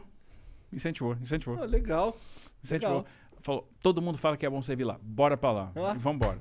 Ah, vambora. Vambora, ser- fomos servir lá. E a Amazônia, né, pô? Que é o lugar mais icônico. Cara, foi assim, uma grande escola de vida pra mim. Porque eu tive, dei uma sorte danada, que eu peguei uma época que a gente fez muita obra. Então eu toquei muita obra, então aprendi muito, peguei muita experiência, muito casco. E, e no exército acaba sendo assim, você é engenheiro num batalhão de construção, você acaba sendo responsável por tudo. Assim, você faz o projeto, você vai para a parte de prancheta, você vai para o campo executar a obra, você senta com o cara das compras para ver como é que você vai comprar insumo, como é que vai ser a logística. Isso te dá uma vivência. Você vai para o campo executar. Então eu passava às vezes três meses, quatro meses direto no campo, sem em casa, vendo obra e tal. Sabe, quando você vai voltar para casa, você dá aquela ligadinha antes, né? Ó, tô voltando, vou, tal. Né? Pra, pra, né? Pro preparar, roupão ficar aquecer. seco, pro, pro chinelo ficar seco, aquele negócio, né? Pra você não ter aquele constrangimento. Aham. Né? Então você avisa, ó, tô voltando aí e tal. É, é, pô, vou passar uma semana em casa aí e tal. Né? Tem que avisar antes, né? Você pode ser surpreendido. Pô, tu sabe que ela tá ali embaixo, mas quando descer ela vai te dar umas porradas. É prudente. prudente. Aí, então, assim, eu tive uma vivência muito bacana. Aí fui pro Haiti, fui pra missão do Haiti. Então, eu passei quase um ano engajado na obra do gasoduto Guarani Manaus. Foi uma das obras que eu mais aprendi. Tem um troço que, pô, acho que todo brasileiro devia conhecer. Bacia Petrolífera de Urucu. O pessoal fala tanto hoje de queimada, de Amazônia. Todo mundo que fala isso, assim, não conhece a Amazônia. Você vê as pessoas falando, nunca tiveram lá. Eu morei seis anos lá. Trabalhei lá. Sou apaixonado por aquilo. Você vai em Urucu. Urucu é a bacia petrolífera onde a Petrobras explora petróleo e gás natural no interior do Amazonas. 660 quilômetros de Manaus. É município de Coari, mas fica a 200 e tantos quilômetros da sede do município. Você tem lá pequenas clareiras, onde você tem os postos de petróleo, onde você tira o petróleo e o gás, transporte rodoviário, unidade de produção de gás natural, uma área de vivência, as esferas para colocar o gás, os tanques para colocar o óleo, é uma pista de pouso e aquilo circundado de floresta, super cuidado, tudo preservado. E o transporte dutoviário. Né? Nós temos um poliduto e um gasoduto até o terminal da Petrobras em Coari e o gasoduto que vai até a refinaria da Petrobras em Manaus. E isso possibilitou, eh, e aí tudo preservado, tudo preservado. Isso possibilitou você substituir as térmicas que queimavam óleo diesel em Manaus por gás natural. Um troço muito sustentável, muito bacana. O brasileiro tinha que ver isso, dá orgulho. Eu tenho orgulho de ver um negócio daquele. Tremendo investimento, muito sustentável, muito limpo, muito bacana. E você consegue ter uma atividade econômica preservando a floresta. Está tudo preservado. Isso existe há quanto tempo? É antigo. Eu acho que a unidade de negócio Bacia dos Solimões deve ser da, do início da década de 90, 80 e pouco, 90. E esse gasoduto, a- a- houve uma perna do, do poliduto até o terminal de Coari, que foi construída no final da década de 90. E esse gasoduto nós fizemos ali, começamos a obra em 2004. Eu Entendi. trabalhei nessa obra em 2004. É. É, tu falou que tu trabalhou nos, nos governos anteriores também. Trabalhei. Aí fui para fui para Haiti, voltei para Amazônia. ah, depois eu fui pro- voltei para o IME, fui fazer mestrado. E fiz mestrado em engenharia de transportes lá e depois eu saí do exército. Aí, aí foi- eu entrei na CGU, na, na Controladoria Geral da União. Depois eu fui pro DENIT, fiquei. O cara fica ali só Cara, falando. maior fanboy É, máximo. primeiro lugar. Tudo primeiro lugar. Aí, aí fui pra. Caralho, Nossa. o cara é chato. É, é. Aí, primeiro lugar em tudo. Aí na, eu fui pra CGU, né? Eu fui para pro DENIT. Aí como o que, que acontece? A Dilma fez aquela, aquele faxinaço no DENIT, teve um escândalo e tal. E nessa época eu estava na CGU coordenando a, a, a área de auditoria de transporte da CGU. E o ministro da CGU me propôs lá para ser um interventor no DENIT, né? Ser um diretor lá e dar uma arrumada na casa. O DENIT estava vindo seis operações de Polícia Federal. Seis operações. Agora, nós retomamos obra que foi paralisada numa operação de Polícia Federal em 2010. Caralho. As obras da 222 Ceará, viaduto de, as obras de Tianguá, foram obras que pararam por causa de uma operação de polícia de 2010, operação com a Delta. Essa operação aí era por conta, foi motivada por superfaturamento? Superfaturamento, desvio de recursos, corrupção. Entendi. Era a operação mão dupla. E aí a, a Eu obra paralisou. nomes da, das Eles operações. são criativos. É. A que eu mais gosto é Satyagraha. Caralho, não sabia dessa. Eu não sei nem o que é isso, né? Mas Eu Também não. não faço a É menor uma ideia. operação aí, eu gostei É. do nome. O que significa eu também não sei. Aí, pô, passei quatro anos no DENIT. Aí a, a essa Dilma já tinha se enfraquecido muito, o ministério estava muito complicado, muito capturado. Eu digo, pô, não, não tá legal esse negócio para mim. Eu preciso sair. E não, também já não queria voltar para a CGU. O que, que eu faço na minha vida? Aí apareceu do nada um concurso para consultor legislativo da Câmara dos Deputados. Eu digo, ah, vou fazer esse negócio. O que, que faz um consultor? Primeiro lugar. legis- Foi Ah o lá. primeiro lugar? Foi, foi. Aí o consultor legislativo da Câmara assim faz, ajuda os parlamentares na, na tarefa deles. Então você faz às vezes a pedido deles estudo técnico, você faz, você monta proposições de lei, você faz parecer a projeto de lei. Então você, você dá um suporte técnico né, para a atividade do, do parlamentar. Aí passei um ano e meio lá, foi quando a Dilma caiu. E aí eu fui convidado para ir para o governo Temer para trabalhar na Secretaria Especial do Programa de Parceria de Investimentos para fazer concessão e privatização, tocar projetos de concessão e privatização. Aí fui fazer isso, pô, achei pô, legal pra caramba, porque eu tinha uma vivência na área de transportes, mas eu ali foi, foi quando eu abri a cabeça. Eu comecei a trabalhar com energia, com linha de transmissão, geração, óleo e gás. Então fui fazer leilão de petróleo, fui fazer privatização de distribuidora da Eletrobras, coisas que eu nunca tinha mexido na minha vida. Então isso me deu uma, uma experiência bem legal, aprendi muito nessa época trabalhei com uns caras que eram muito bons, né? E foram caras que me ensinaram, né? Eu sei que eu cheguei no PPI, por exemplo, tinha um cara que estava lá fazendo um trabalho voluntário, estava se doando. Um cara que tinha sido consultor da McKinsey, um cara que tinha sido presidente da, da MRS, foi presidente da, da- do Porto de Açu, da Companhia Siderúrgica de Pecém, foi diretor da Vale. Caralho. Cara bacana. Hoje ele é presidente do Grupo Estácio de Sá, presidente da Estácio, é, o Eduardo Parente. Legal. Então, eu- eu- e ele estava ali se doando, trabalho voluntário mesmo. Ele queria que o negócio desse certo, né? O- essa transição do governo Dilma para o governo Temer foi um negócio interessante, ficou muito marcado. Que foi uma transição de uma era anti-business para uma era pró-business. E o mercado percebeu isso. E aí tinha essa missão né, de estruturar projetos de concessão, privatização, e eu comecei a participar das reuniões com ele até um dia eles chegaram, olha, o Eduardo está fazendo trabalho voluntário aqui, mas ele daqui a pouco vai embora, ele está só ajudando a estruturar tal, mas ele vai sair. E aí. E você vai ficar no lugar dele? Eu falei, não, não tem a menor condição de ficar no lugar desse cara. Esse cara é muito bom, pô, não, não sei nada. Ah, não, não, é você, você vai ficar no lugar dele. Eu falei, putz.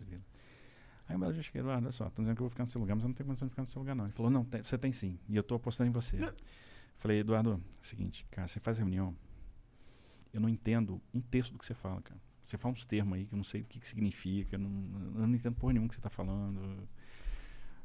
Ele falou, você vai fazer o que amanhã? Sete horas da manhã. Eu falei, nada. Então vem pra cá que eu vou te desasnar. Eu digo, beleza. Aí, aí o cara me explicava. Cara. Desasnar, boa. Aí tem uma vez, pô, cara, eu não entendo isso. Vou falou, usar essa aí um dia. Não, Ah, Monarca, então- tu vai desasnar quem? Aí uma vez esse cara chegou, eu digo, cara, assim, você está falando aí de estru- estruturação financeira do projeto, falando uns termos aí, não estou entendendo nada. Ele falou, o que, que tu vai fazer sexta-feira? Eu falei, nada. Então vai pro Rio, vamos lá no meu escritório. Aí, beleza. O escritório dele era o Yacht Clube do Rio. Caralho, que ele ia legal. assistir o filho dele fazer aula de vela. Caralho. Aí ele chamou um cara numa boutique de investimento de São Paulo. O cara me deu uma aula de estruturação financeira, de estrutura de garantia e tal. Ele me passou muito conhecimento, assim, me ajudou pra caramba. E, e ele só fez isso porque queria que o Brasil desse certo. Assim. Então tem uns caras desses, sabe, que acreditam no país. Era isso que eu ia te perguntar também, cara. Porque, porra. Cara, tu passa em primeiro lugar em tudo quanto é concurso, tá ligado? Tu, porra, tu já fez uma porrada de coisa da tua vida. Cara, dava pra tu ser muito do caralho aqui na pista, entendeu? Sem estar lá em Brasília. É, dá pra dar sendo, sendo multimilionário, tendo É, empresa. dava pra tu sei lá. ficar. Porra! Tu tem que gostar. Porra, tem que gostar muito mesmo de, de, de, de serviço público pra ficar no serviço público como tu tá. Cara, esse negócio de serviço público é apaixonante. Eu vou te falar que é o seguinte: vocação. E, e tem um, um troço que, assim, muita gente não percebe, nem no serviço público e nem na política, que é a palavrinha que é servir. E faz a diferença. É, pô, é tentador às vezes ir pro mercado? Pô, é, cara. É tentador pra caramba. Né? Principalmente, pô, você vê que você podia ter uma vida financeira, sobretudo, mais tranquila e tal. Mas tem coisa que você faz que não tem preço. Imagina o que é um caminhoneiro quando você faz uma ponte do Abunã e os caras estão esperando aquilo um tempão. Fila de balsa, pagamento, paga caro para fazer uma travessia do Rio Madeira e de repente você vai lá e joga uma ponte ali na vida do cara. O cara ajoelhar, chorando, pegando na sua mão, agradecendo que aquele negócio foi, ficou pronto. Ou é, a rodovia que mais mata gente no Brasil é a 381 Minas, assim. É uma carnificina. A rodovia tem um traçado antigo, o terreno é muito sinuoso, é, se fazia naquela época rodovias que acompanhavam as curvas de nível, mas você tinha outro padrão de veículo. Hoje os veículos são mais potentes, são maiores, então eles acabam invadindo a, a- a faixa, a pista simples. E a duplicação lá, hoje o que, que você tem que fazer? Você tem que duplicar, retificar trecho, é muita ponte, é túnel, não sei o quê. E agora a gente está fazendo isso e, e vamos conceder essa rodovia e a iniciativa privada vai fazer o investimento pesado, que é aquele que o Estado já não tem mais condição de, de suportar. Aquilo vai mudar a vida de muita gente. Tem gente que ia morrer naquela rodovia que não vai mais morrer. Então, alguma história de vida você mudou né, quando você faz um negócio desse. Isso não tem preço. Isso não tem preço. Você pensar que você está plantando as sementes para você ter uma matriz de transporte equilibrada e daqui a 15 anos você vai ter 40% de participação de ferrovia na matriz de transporte, que você vai ver uma ferrovia de integração do Centro-Oeste vai pensar assim, pô, eu sei o que, que a gente passou para fazer esse negócio. E quanta criatividade tem aqui, quanta porrada a gente tomou para fazer, porque é, é uma criatividade. Eu estou pegando outorga da renovação da Vale na Vitória Minas e estou usando para fazer ferrovia de integração do Centro-Oeste. A Vale faz a obra, entrega para a gente a obra pronta. Então não tem Estado, não tem orçamento público, não tem nada. Quando ela entregar a obra pronta, a ferrovia é do Estado. Então o que, que a gente faz? Venci o risco de engenharia. O que tinha valor presente líquido negativo passou a ter valor presente líquido positivo. Eu faço uma modelagem e passo isso para o mercado. O mercado vai pagar uma outorga. Ou seja, fiquei com a ferrovia e fiquei com dinheiro. Isso é do cacete, assim. E aí você pensa, porra, mas a gente apanhou muito para fazer esse negócio. E aí, essas coisas não têm preço. Isso é história. é- isso é legado. Entendi. Caralho. É. Mas é esse lance aí, precisa ter a vocação, Como cara. que surgiu a oportunidade pra você virar ministro? Troço interessante. Você não planeja nada disso na sua vida. Porque quando eu estava pequenininho, como que eu falei, eu queria ser motorista de caminhão de lixo, pô, tal. Quando eu entrei no exército, qual era meu farol, assim, meu objetivo de vida? Ser general, assim, pô, chegar no final da carreira, tal. Coronel ou general, né? Assim, porque o general Ge- já é escolha, já é um negócio mais General é maneiro que, Mais pô, político. eu conhecia um general barbudo. Aí eu ficava, caralho, o cara é general, mané. E tem barbudo. Só general mesmo. Quem vai mijar o cara? Ninguém vai mijar o cara por causa da barba. Sabe por que que tem isso? Ah. Tradição.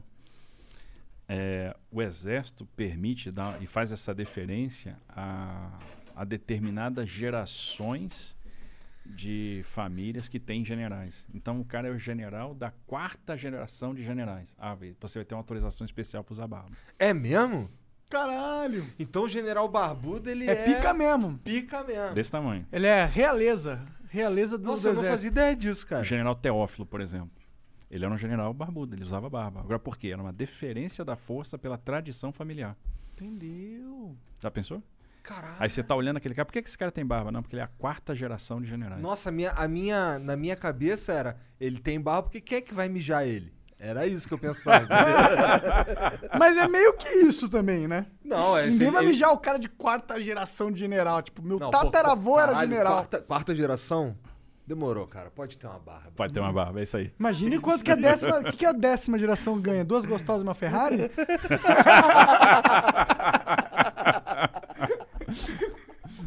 Hoje em dia, talvez um, um cavalo. hein?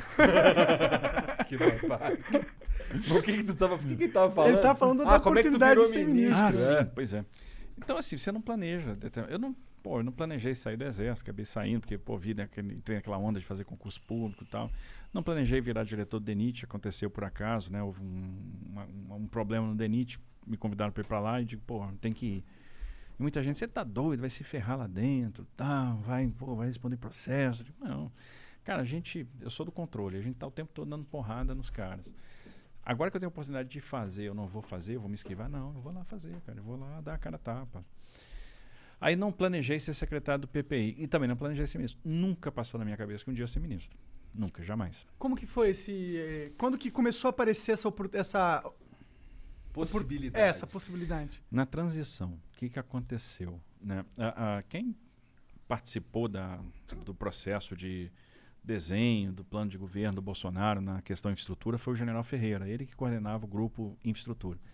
E ele ia ser o ministro da infraestrutura do governo Bolsonaro. E o general Ferreira acabou dizendo: olha, eu queria colaborar com esse projeto de governo, mas não quero ser ministro. Eu não tenho interesse em ser ministro.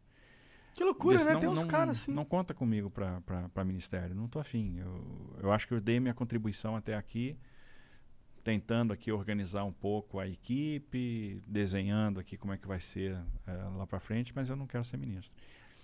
E aí o presidente, pô, e agora, né? O que, que eu faço? Quem vai ser o ministro? Ah, e levaram meu nome para ele, né? Co- Coisas que acontecem por acaso. Encontrei um grande amigo meu, Major Vitor Hugo, né, o deputado federal, contemporâneo de academia militar, colega consultor legislativo da Câmara. Ele disse: Olha, quero te levar no presidente para você falar sobre o programa de parceria de investimento. Então ele me levou no Bolsonaro para eu falar sobre isso. Mas nem a gente não cogitava ser ministro de infraestrutura. Eu fui falar do Já PPI. estava eleito, Bolsonaro. Bolsonaro já estava eleito. Ah, aí fui falar de PPI, do que, que era o PPI no governo Temer, o que, que o PPI fez e o que, que poderia ser no governo dele, o que, que a gente poderia melhorar no PPI para o negócio bombar mesmo. O que, que é PPI? É o programa, programa de de, parceria de investimentos. Tá. Né, que é o programa que, de certa forma, é o guarda-chuva dessas concessões, privatizações e tal. Aí, beleza. É, aí, nisso, o, o Bolsonaro tem um, um cara que acompanha ele há muito tempo, é, que é o Jorge, que era a minha turma de, de colégio militar. E o Jorge, poxa, cara, o General Ferreira desistiu, você está aí trazendo o PPI pro, pro presidente, mas é, pô, você podia ser o ministro da infraestrutura, hein? O que, que você acha? Você está preparado? Meteu Aí eu essa. virei para ela, disse- pro Jorge e disse assim, tô. Depois eu fiquei sabendo que foi o presidente que pediu para ele fazer esta pergunta para mim. Jorge, pergunta para ele se ele está preparado. Se ele disser sim, nós vamos fechar com ele. Se ele disser, não, veja bem, eu não sei se eu tô, mas eu sou esforçado, eu vou aprender. Aí não. Aí a gente não vai ficar com ele, não.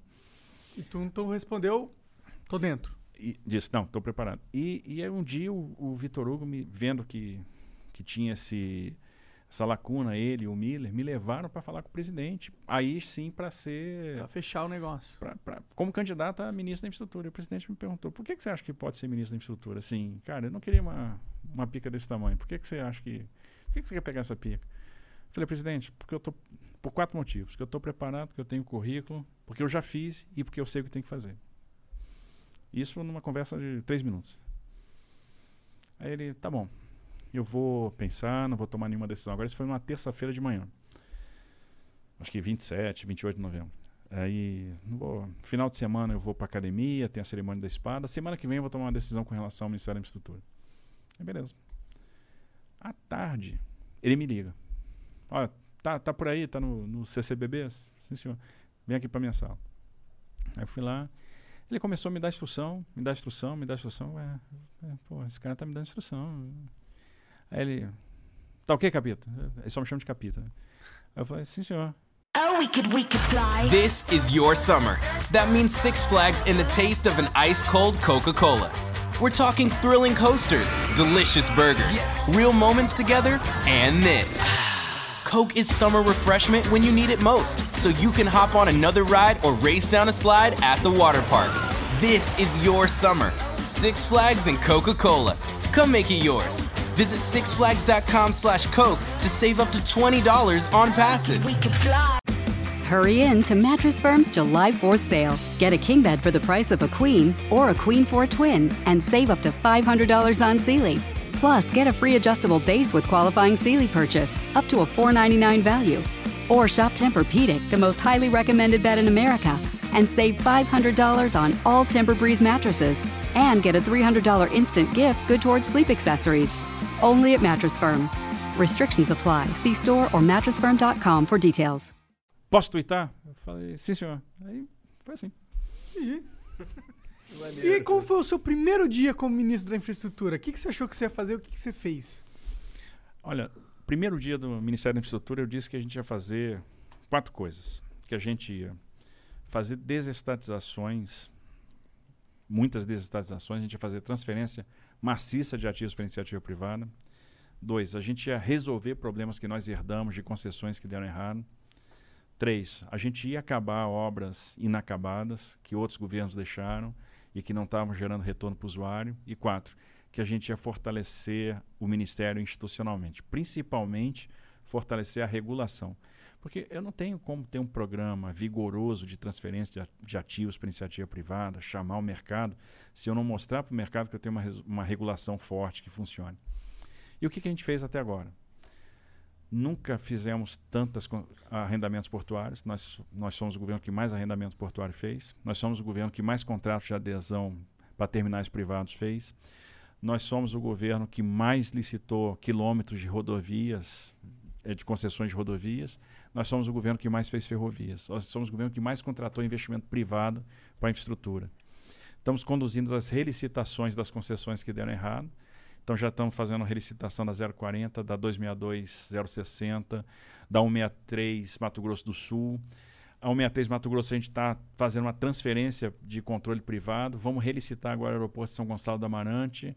Vamos abrir a consulta pública para a relicitação do aeroporto de Viracopos, ou seja, as bombas que nós herdamos, nós estamos resolvendo.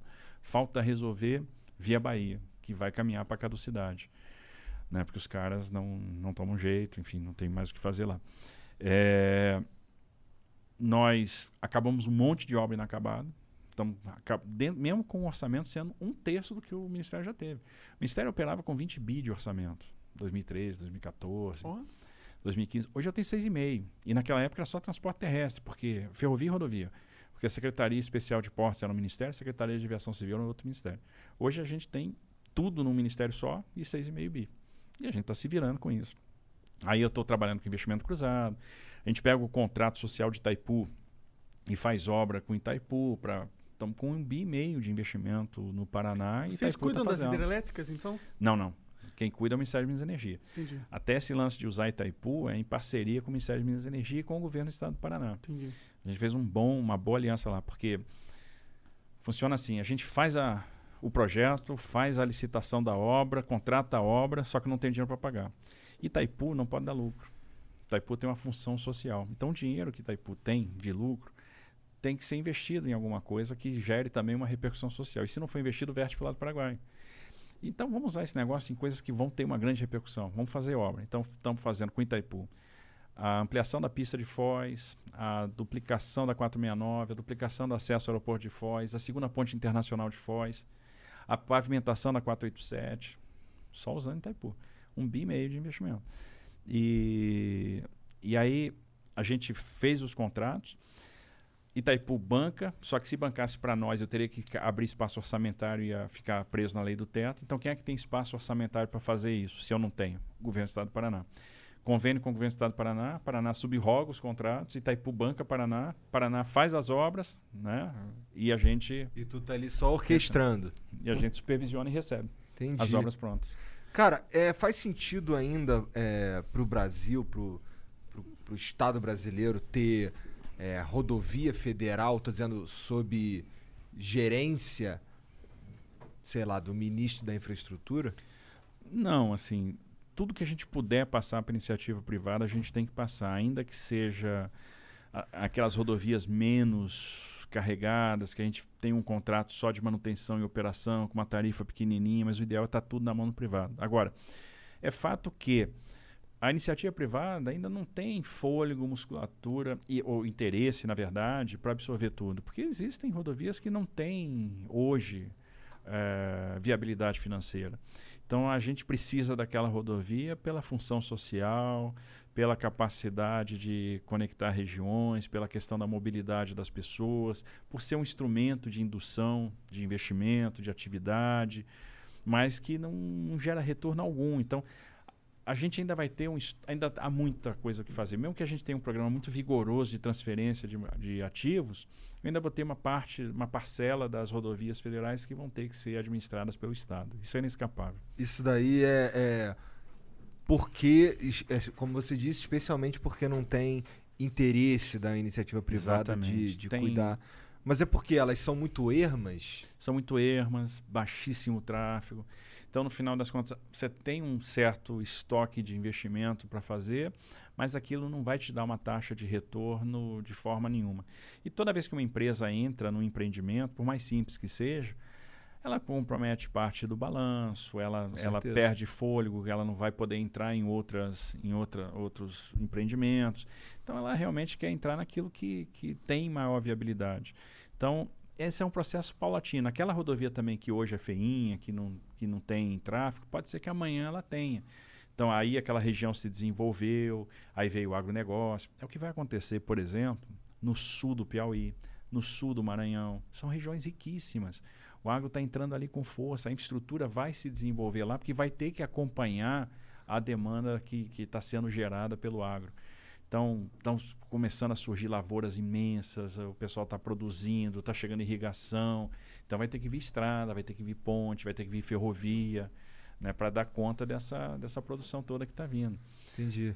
Ainda tem terra barata lá, daqui a pouco não vai ter mais. Então, é uma região que vai, vai ter prosperidade. A gente vai ver o Maranhão enriquecendo, a gente vai ver o Piauí enriquecendo. Como é que é. Como é que.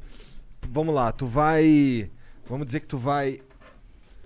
Uma, uma, uma rodovia vai passar para as mãos de. Sei lá, você vai conceder para alguém, para alguma empresa, pá.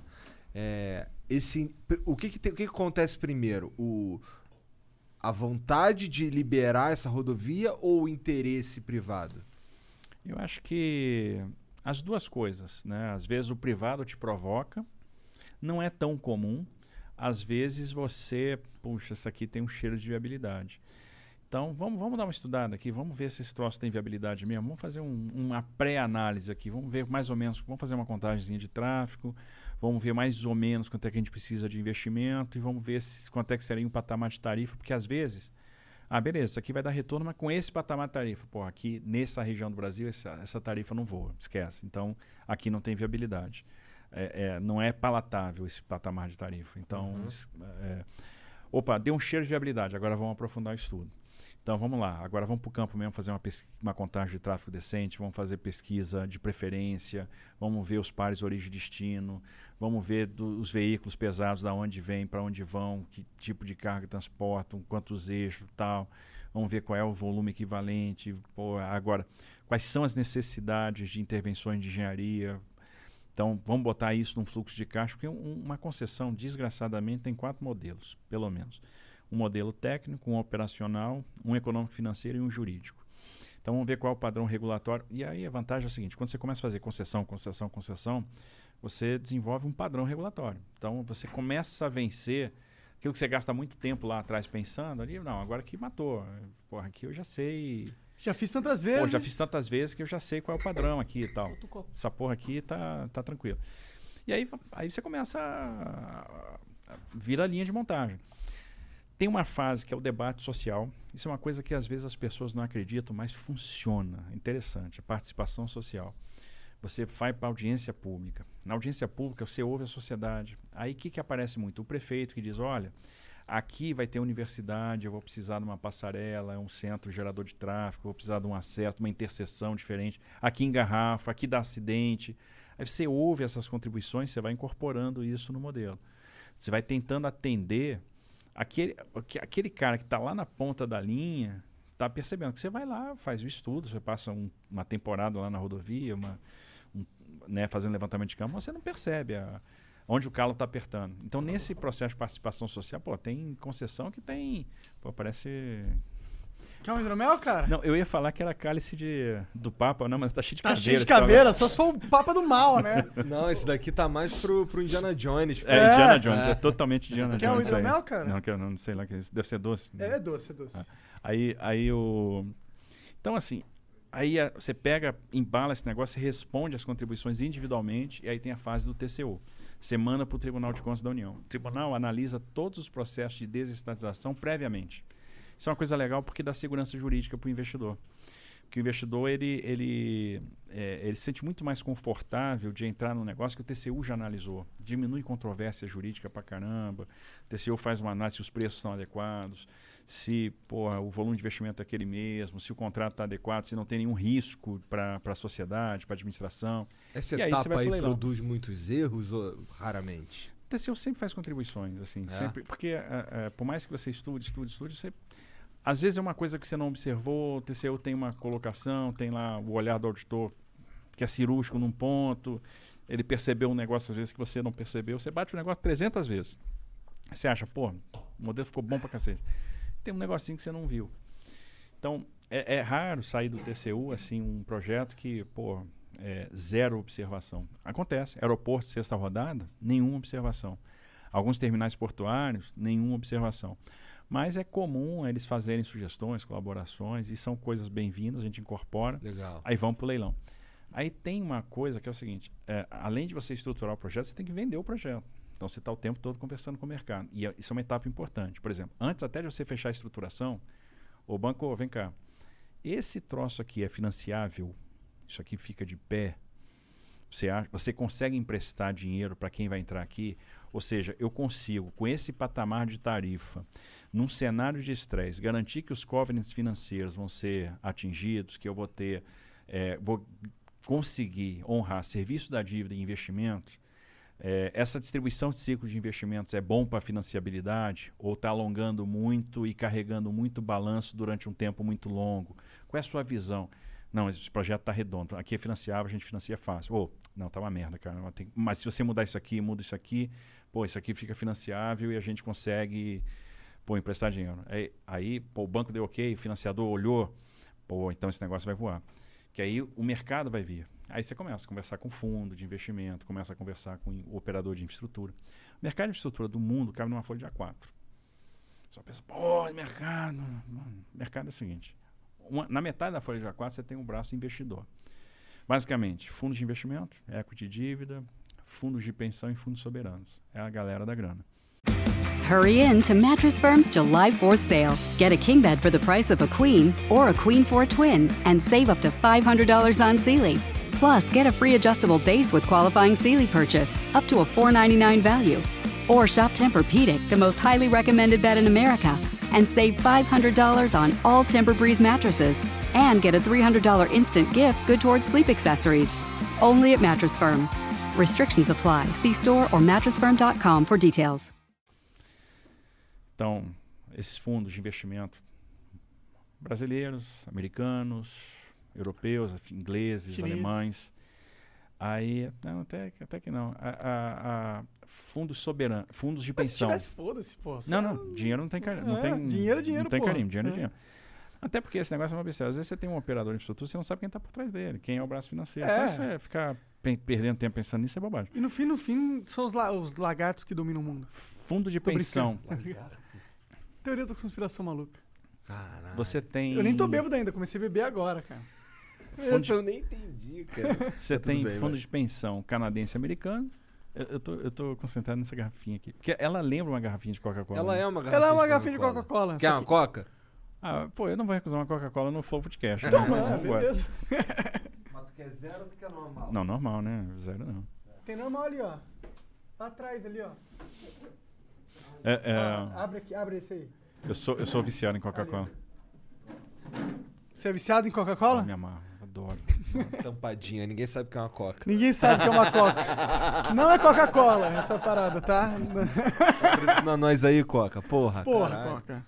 Caralho. Pode Só ser também sacanagem você eu vou tomar Guaraná. um Guaraná, hein? Só É, de sacanagem. Pepsi. Aí, ó, falei Pepsi. Se tivesse patrocinado, eu não tinha falado. Tinha sim. Se tu vier com esse papo aí, eu não quero também. Não, a gente não precisa ficar falando. É, sim, claro, é verdade. A gente pode bem, falar vai. Pepsi mesmo sendo patrocinado pela Coca. Aí no outro, no outra, na outra metade da Folha 4, você tem os operadores de infraestrutura, que não são muitos. Você tem bons operadores brasileiros, muito bons operadores espanhóis, operadores alemães, franceses, italianos, mas são poucos. Eu acho que o país que tem mais operador de infraestrutura é a Espanha. Os brasileiros são muito bons, muito bons. Você pega uma CCR, pô, altíssimo nível, empresa, boa pra caramba. Os italianos que vieram pra cá, que é o Grupo Gávio, que tá na Eco, porra, altíssimo nível. Tô doido pra trazer Atlante pra cá também, que é outra empresa italiana. Os espanhóis agora estão começando a vir, Sintra, Saci, eu tô doido pra trazer pra cá Ferrovial. Legal. Os franceses da Avanci vieram, estão entrando nos aeroportos. Mas é um tremendo grupo de infraestrutura, então tô doido pra trazer o braço rodoviário deles pra cá também. Enfim, ale- os alemães da Fraport vieram, estão dando show. Tem muito interesse Os suíços das. Tem. Sabe por quê? Tem uma coisa interessante. A- a- quando a gente, tem, a gente tem estruturado os processos de concessão e agora teve a pandemia, a gente ia a- assim estrear uma semana que a gente batizou de InfraWeek, era uma, se- é uma semana que a gente fez leilão quase todos os dias, fazendo leilão de aeroportos. Aí todo mundo chegou, pô, vocês são doidos, vão fazer leilão de aeroporto, maior crise de aviação da história, não vai vir ninguém, vai ser um fiasco, tal. Um monte de especialista aí, professor de Deus, dizendo que ia dar errado, não sei o quê. A gente, porra, vai dar certo. Uma razão simples. É, indianos iam oferecer aeroportos para iniciativa privada, desistiram por causa da pandemia.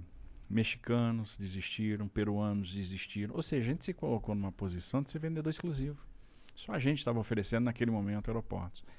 Aí, outra coisa, é, o investidor sempre pensa a longo prazo. E o Brasil tem uma coisa muito importante: tradição de respeito a contrato. Nós vamos fazer uma, um leilão de Dutra agora no segundo semestre, em outubro. A Dutra foi licitada na década de 90. Atravessou o governo Fernando Henrique, governo Lula, governo Dilma, governo Temer, governo Bolsonaro. O contrato acabou e agora nós vamos licitar de novo. Ou seja, visões ideológicas diferentes, mas o contrato sempre foi respeitado. Chegou ao fim. Então, isso para o investidor é muito importante. Os ativos que nós estamos oferecendo são excelentes e nós temos portfólio, porque é uma coisa importante. Ninguém também quer gastar uma energia danada para participar de um leilão. Deu errado, fez investimento pô, não- e não, não levou nada. Quando você tem portfólio, o arranjo de, de ativos, às vezes, gera uma taxa de retorno interessante. Gera sinergia, gera upside. Nós temos hoje uma das estruturações mais sofisticadas do mundo. Nós vamos fazer uma apresentação em agências de rating em Nova York e, as e numa agência eles chegaram para nós e disseram, olha, a gente tinha uma apresentação sobre riscos de projetos para fazer para vocês, mas a gente está vendo que vocês já trataram todos os riscos, a gente está impressionado. Vocês têm hoje uma das estruturações mais sofisticadas do planeta, porque a gente está tratando risco de demanda, é, é, criando um mecanismo financeiro dentro do contrato para contemplar é, frustrações de demanda que possa acontecer no longo prazo. Então, eu crio um mecanismo de poupança para garantir percentual do VPL. Estou tratando o risco de câmbio dentro do contrato, usando outorga variável como amortecedor de flutuações cambiais. Pô, a gente está trazendo a questão da sustentabilidade para dentro da estruturação. Os contratos são flexíveis para situações conjunturais, tem mecanismo de resolução de conflito privado via arbitragem. Os contratos são muito bons, matriz de risco muito equilibrada. Então isso chama a atenção do investidor. E além de tudo, você está oferecendo boas taxas de retorno. Então você tem um contrato que vai oferecer 9,5%, 10%, 11% ao ano real, no cenário de taxa de juros que você tem no mundo hoje, com 17 tri de dólares guardado a juro negativo, é tentador. Então a turma está vindo. Entendeu. E os leilões estão sendo bem sucedidos. E dessa forma vocês garantem que a população não sai perdendo. Tipo, não é um contrato que Porra, tô aqui. É porque eu sei que aconteceu. é, eu fiquei sabendo de uma notícia. Eu não lembro que alguém que me contou que alguém vendeu. Uma coisa do governo, que venderam um- uma empresa que tinha feito um investimento. E aí venderam essa empresa por um, por um valor que era menor do que essa, do contrato que essa empresa ganhou com. Ah, lembrei. Tipo, tinha uma empresa que era do governo. E aí eles venderam essa empresa para uma empresa privada, e aí o governo deu um contrato para essa empresa que era o mesmo valor que eles venderam a empresa privada, tá ligado? Tipo, eu tenho uma empresa do governo, eu vendo para um cara, e aí o próprio governo dá um contrato para essa empresa que é o mesmo valor que o cara pagou. Tá ligado? É tipo, eu te dou ativo e ainda te dou um contrato dou um por contrato. nada. É por isso que é bacana esse negócio de ter seu olhar as coisas previamente, porque, pô, você, você blinda a operação, né? Tem, tem alguém de fora, tá olhando, o controlador tá lá, tá vendo e tal. Isso dá segurança jurídica, né? Foi o Então, Ciro assim, Gomes que fez essa, essa crítica aí. Pois é, então a gente tem que ter muito cuidado nessa hora. E, e, a- e- e a gente está fazendo bons negócios para o usuário. Você imagina o seguinte: pô, licitamos o aeroporto de Florianópolis.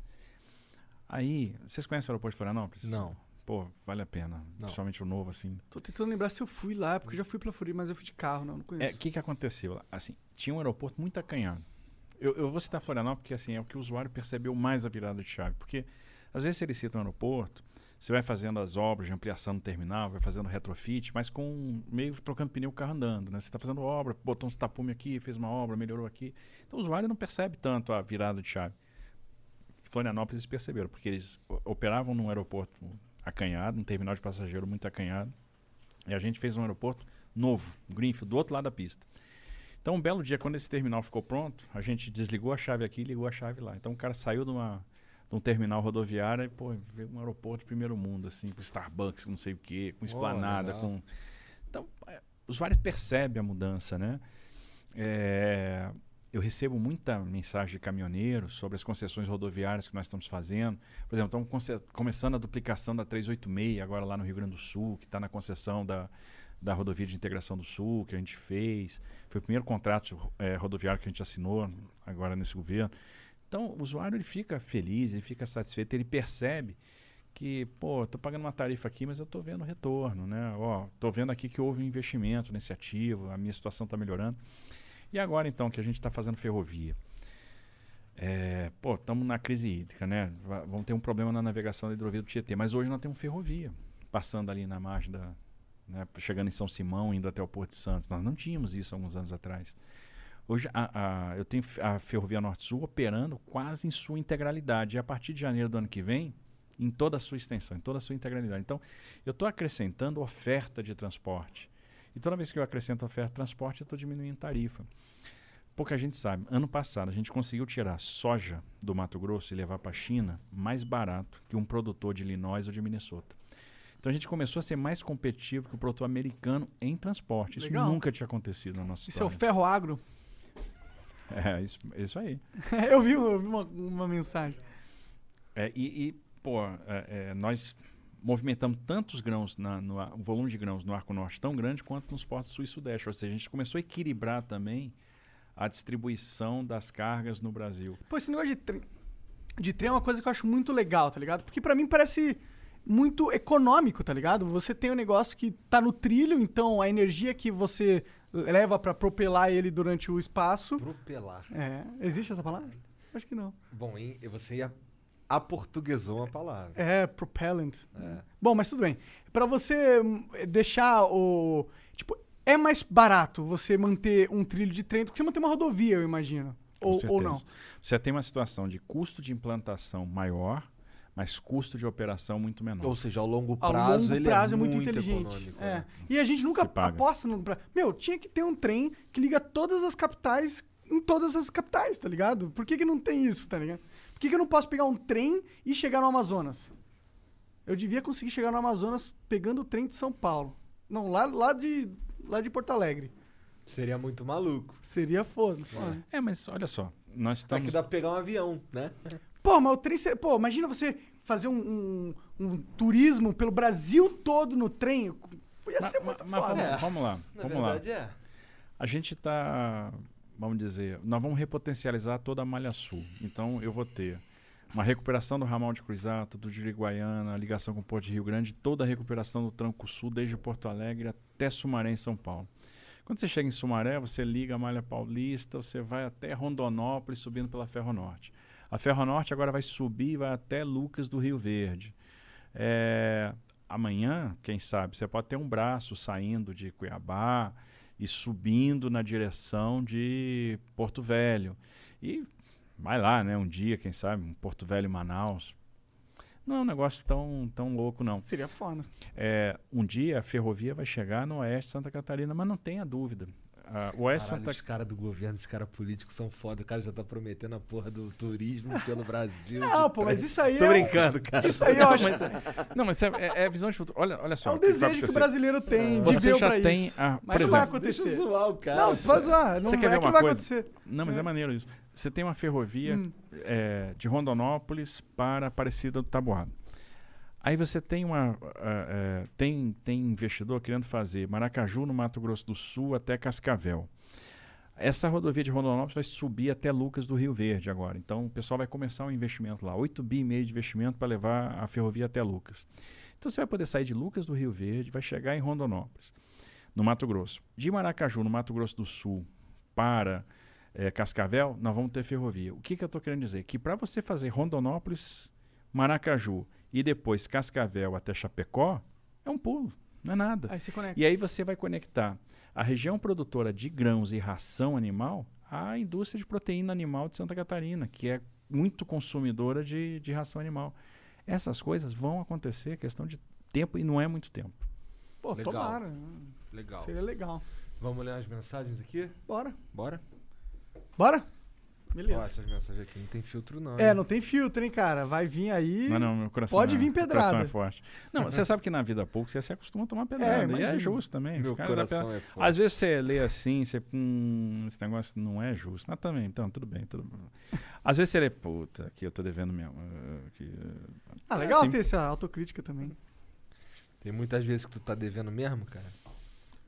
Às vezes a gente tá devendo, assim. É. Tem, tem, tem as dívidas que você herda também, né? Que é aquela Tem dívida que mesmo. teu cunhado te passou, É. né? Que- aquele cunhado safado. né? Eu entendi a referência. Ó, tô pegando aqui. Tem algum vídeo aí, Jean? Tu conversa muito com o Bolsonaro ou não? Converso bastante. É, ele tá tranquilo? Como que ele se sente sendo odiado pelo metade do Brasil? Mas ele é amado por um monte de gente também. 30% ama ele, 50%. Não. 30% ama ele, 30% odeia ele com todas as forças, o resto só quer que essa, esse circo pare de pegar fogo. E eu vou te falar, tem muita gente que eu odeio que não conhece ele direito. Se conhecesse, ia amar. Então, bora armar dele vir aqui, pô. É, traz ele aí que ele. Ah, é? Legal. Demorou. Vem aí, será, será bem-vindo. Eu, eu vou falar pra vocês assim, com toda franqueza. É um cara do cacete. E só conhece, só sabe às vezes quanto do cacete ele é quando você convive com ele. Ele, ele, ele tem muita tem muita sensibilidade. Um cara muito sensível. Por isso que é o cara que, porra, pensou assim, cara, o que, que o cara do chasquinho de gato vai fazer? Como é que esse cara vai sobreviver nesse, nessa crise toda? Pô, nós precisamos, Guedes, nós precisamos de alguma coisa, cara. Nós temos que dar um dinheiro pra esse É, cara. você contou pra gente aqui com as câmeras desligadas que ele que pensou nisso aí. Exatamente. Pô, eu preciso. O cara que vive do biscoito Globo, do Marte Leão. Então, essa, assim, essa vivência de povo, né? Do que, que o cara tá precisando, como é que agitar a geladeira do sujeito, ele tem. Ele se, ele se é, é, coloca, né, se transmuta na posição daquela pessoa. Pô, o que, que esse filho da mãe tá, tá passando, cara? E, e ele se preocupa com aquele cara lá na ponta. Então, é um cara do cacete. É, vai ser da hora se ele vier aí. Mas, ó, a gente é maluco aqui, a gente vai falar tudo que a gente Mas quer ele é também. pô. Então. Bom, é verdade, né? Mas você já está bem, então. Você não se dá bem, pô. O Monark vai sair daqui. Ah, tá ok. o Belfort mandou aqui, ó. Salve, salve família. Ministro, manda um abraço pra turma IME 2017. Conta um pouco da experiência do senhor lá no IME. Você falou bastante sobre IME, se quiser falar, pode falar. Eu E- só mandar um abraço pra Turma M de 2017. E quando eu vejo Turma M 2017, putz, eu tô ficando antigo pra cacete. Molecada nova. Mas parabéns aí a galera que tá levando a engenharia do Brasil pra frente. O pô. teu- Grande qual- abraço aí pra Turma tu se M. formou lá? 2002. Dois. Pô, é antigo Sou do pra caralho 96 mesmo. da mãe e 2002 do IME. Antigão. 96. 96 já era camuflado? Já. Já? De- deixa eu te falar uma parada. Sabe quando é que você pensa, que você percebe que você tá antigo? Quando você tá novinho, você passou por isso, que você passou lá no exército. Você vê o coronel full, aquele coronel com as três gemadas. Vê, porra, esse cara é velho pra cacete, cara. Olha como tá acabado. Porra, que cara velho, cara. Pô, cabelo branco, coronel. Pô, coronel antigo pra caramba. Minha turma é toda coronel full. Todo cara antigo pra cacete. Tu é antigão, tá vendo aí? A minha turma do exército, todo mundo é coronel full, cara. Que coisa Bom, triste. Tu, tu já, tu- assim, se todo mundo é coronel, significa que ele já seria general, né? O cara é sempre primeiro. Não, não, não. né? É a turma vai junto. É verdade. A minha turma vai ser. pro- os primeiros Cara, vão ser tá promovidos a general em 2026. É? Tá chegando. Ah, os primeiros vão ser promovidos a generais. A 2000 em 2026, que é exatamente 30 anos depois da, da, da formatura. Isso, pra- Às vezes, uma turma, assim, uma galera até promovida antes, assim, é o cara que vai pro quadro de engenheiros militares, que é até meu caso, porque às vezes não tem ali gente para promover, que fica pouquinha gente na reta final, né? O pessoal vai saindo e tal. Aí acontece, às vezes, você acabar sendo promovido antes, né? Ter vaga, e, pô, não tem ninguém para promover, quem promove, quem promove, pô, tá assim, vai ser promovido WO, aí promove lá.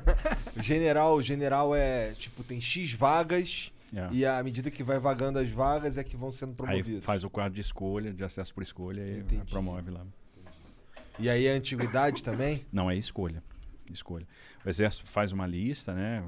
Leva em consideração uma série de coisas e propõe aquilo para o presidente da República. E é o presidente que escolhe. Entendi. O Naison mandou aqui. Salve, salve, família. Deus do asfalto.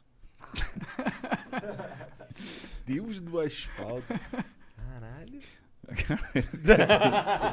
Tá Quem aí, sou né? eu para ser Deus de alguma coisa? Tu viveu o suficiente pra virar o deus do asfalto, cara. Não, se não sente? deu para ser o Deus da beleza, né? Ó, mas virou deus de algo, né, pelo menos. Pelo menos isso. Quais são as, idei as ideias e projetos para lidar com o desafio logístico que o agronegócio impõe? Visto que o agro no Brasil ainda só é eficiente da porteira para dentro da fazenda e ineficiente da porteira para fora.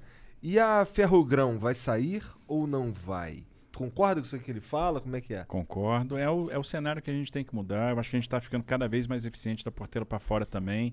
Conseguimos, ano passado, ter um custo logístico menor do que de produtores americanos. É, conseguimos, pela primeira vez, ser mais eficiente que o produtor americano. Isso nunca tinha acontecido. O que, que a gente está fazendo para mudar esse quadro? Muita ferrovia. O programa ferroviário está calcado em três pilares. Novas concessões ferroviárias. Fizemos Norte-Sul, fizemos ferrovia de integração Oeste-Leste. Queremos fazer ferrogrão. Segundo pilar, renovações antecipadas de contratos de concessão com investimento cruzado. Então a gente está fazendo ferrovia em cima das renovações que os concessionários atu- atuais estão fazendo de contrato. Então a gente viu nisso uma oportunidade. E terceiro pilar, autorizações ferroviárias. É deixar o privado empreender ferrovia. Né, de acordo com a necessidade dele, com o plano de negócio dele, isso vai dar muito certo. Vai chover ferrovia no Brasil. Vocês não acham que não tem um papel do, do Estado em fazer uma ferrovia que talvez não seja comercialmente viável, mas talvez seja de interesse da nação? Total. Ferrovia Norte-Sul foi isso. Foi Nós isso. fizemos e passamos para iniciativa privada com ela quase pronta. Entendi. Ferrovia de integração Oeste-Leste, mesma coisa. Nós licitamos o primeiro trecho com 75% pronto e estamos fazendo a obra do segundo trecho. Quando tiver bastante adiantado, eu faço, aí eu passo para iniciativa privada.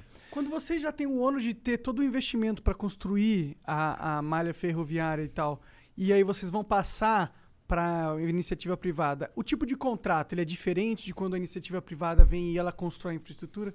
O tipo de contrato é diferente a grande diferença é o fluxo de caixa, no final das contas, né? Porque quando, quando eu faço a infraestrutura primeiro, eu estou tirando uma carga grande de risco do privado. Então o pessoal fez, pô, você fez o investimento e agora vai passar para iniciativa privada? Sim. Quando eu fiz o investimento, ele vai pagar por aquele investimento que eu fiz. Então eu estou jogando, na verdade, a outorga lá para cima. Então o valor devido pela operação daquele ativo, ainda mais porque eu venci o risco, então eu mudei a percepção de risco que ele tinha sobre, aquele, sobre aquela operação. Porque quando o cara tem que construir a infraestrutura, ele sempre está pensando, pô, será que eu vou dar conta? Será que vai dar certo? A percepção de grande risco projeto. dele é diferente. Agora, quando eu tirei esse risco dele, o cara, porra, esse negócio vai voar. Aí ele vai pagar por isso. Isso vai Entendi. ser precificado. Entendi. E, e, e aí, geralmente, gera até competição entre interessados. Então, aí faz, tem um faz muito leilãozão da Tem hora. um leilão. E a Ferrogrão, que ele perguntou aí, porra, é um projeto do cacete. Para mim, é o projeto logístico mais importante do Brasil. É uma ferrovia que vai ligar o centro de gravidade de produção do Mato Grosso aos portos do Arco Norte. Estamos com tudo pronto e o mais importante, temos um investidor. Tem uma questão no Supremo hoje que trava o, o desenvolvimento da Ferrogrão, que eu acho que é superável, uma questão que nós temos argumentos jurídicos suficientes para mudar o posicionamento é, do Supremo com relação a, a, isso, né? E eu estou até otimista com relação a essa mudança de posição e a gente vai ter como fazer leilão, nós vamos ter, nós vamos ver um investimento de 12 bi nascendo numa ferrovia que vai ter, vai ser o grande regulador de tarifa no Brasil. A gente cria uma oferta ferroviária absurda, o preço da tarifa vai cair muito e vai empurrar o frete agrícola no Brasil para baixo. Então Foda. faz muito sentido. O Ziene mandou aqui. Boa noite. O que precisamos para ter infraestrutura energética plena e não sofrer ameaça de apagão? E por que a infra de tecnologia da informação é fraca? Vive sendo invadida e é frágil, igual mostrado pelo Gabriel Pato. Eu não, nem sei se isso aqui É, isso não tem a compete ver ao seu contigo, ministério, né? né? Não, mas assim, vamos lá. É, primeiro, a questão da infraestrutura é, energética. Hoje a gente está muito menos vulnerável a uma crise como nós tivemos no início da década de 2000, né? aquela crise do apagão. Observe que naquela oportunidade é, nós tínhamos até produção de energia, nós não tínhamos capacidade de transportar energia, faltavam linhas de transmissão. Hoje a gente aumentou muito a capacidade de, de transportar energia. Então, duas coisas que mudaram daquela época para agora. Primeiro, a matriz ficou mais diversificada, entrou mais carga de eólica, entrou mais carga de solar. Agora, é claro, a hidrelétrica ainda tem um peso muito grande, por isso que preocupa a crise hídrica. E dois, hoje nós temos muito mais capacidade de transportar energia. Então, eu tenho um problema nos reservatórios do centro-oeste e sudeste, não tenho problema hoje nos reservatórios do Nordeste.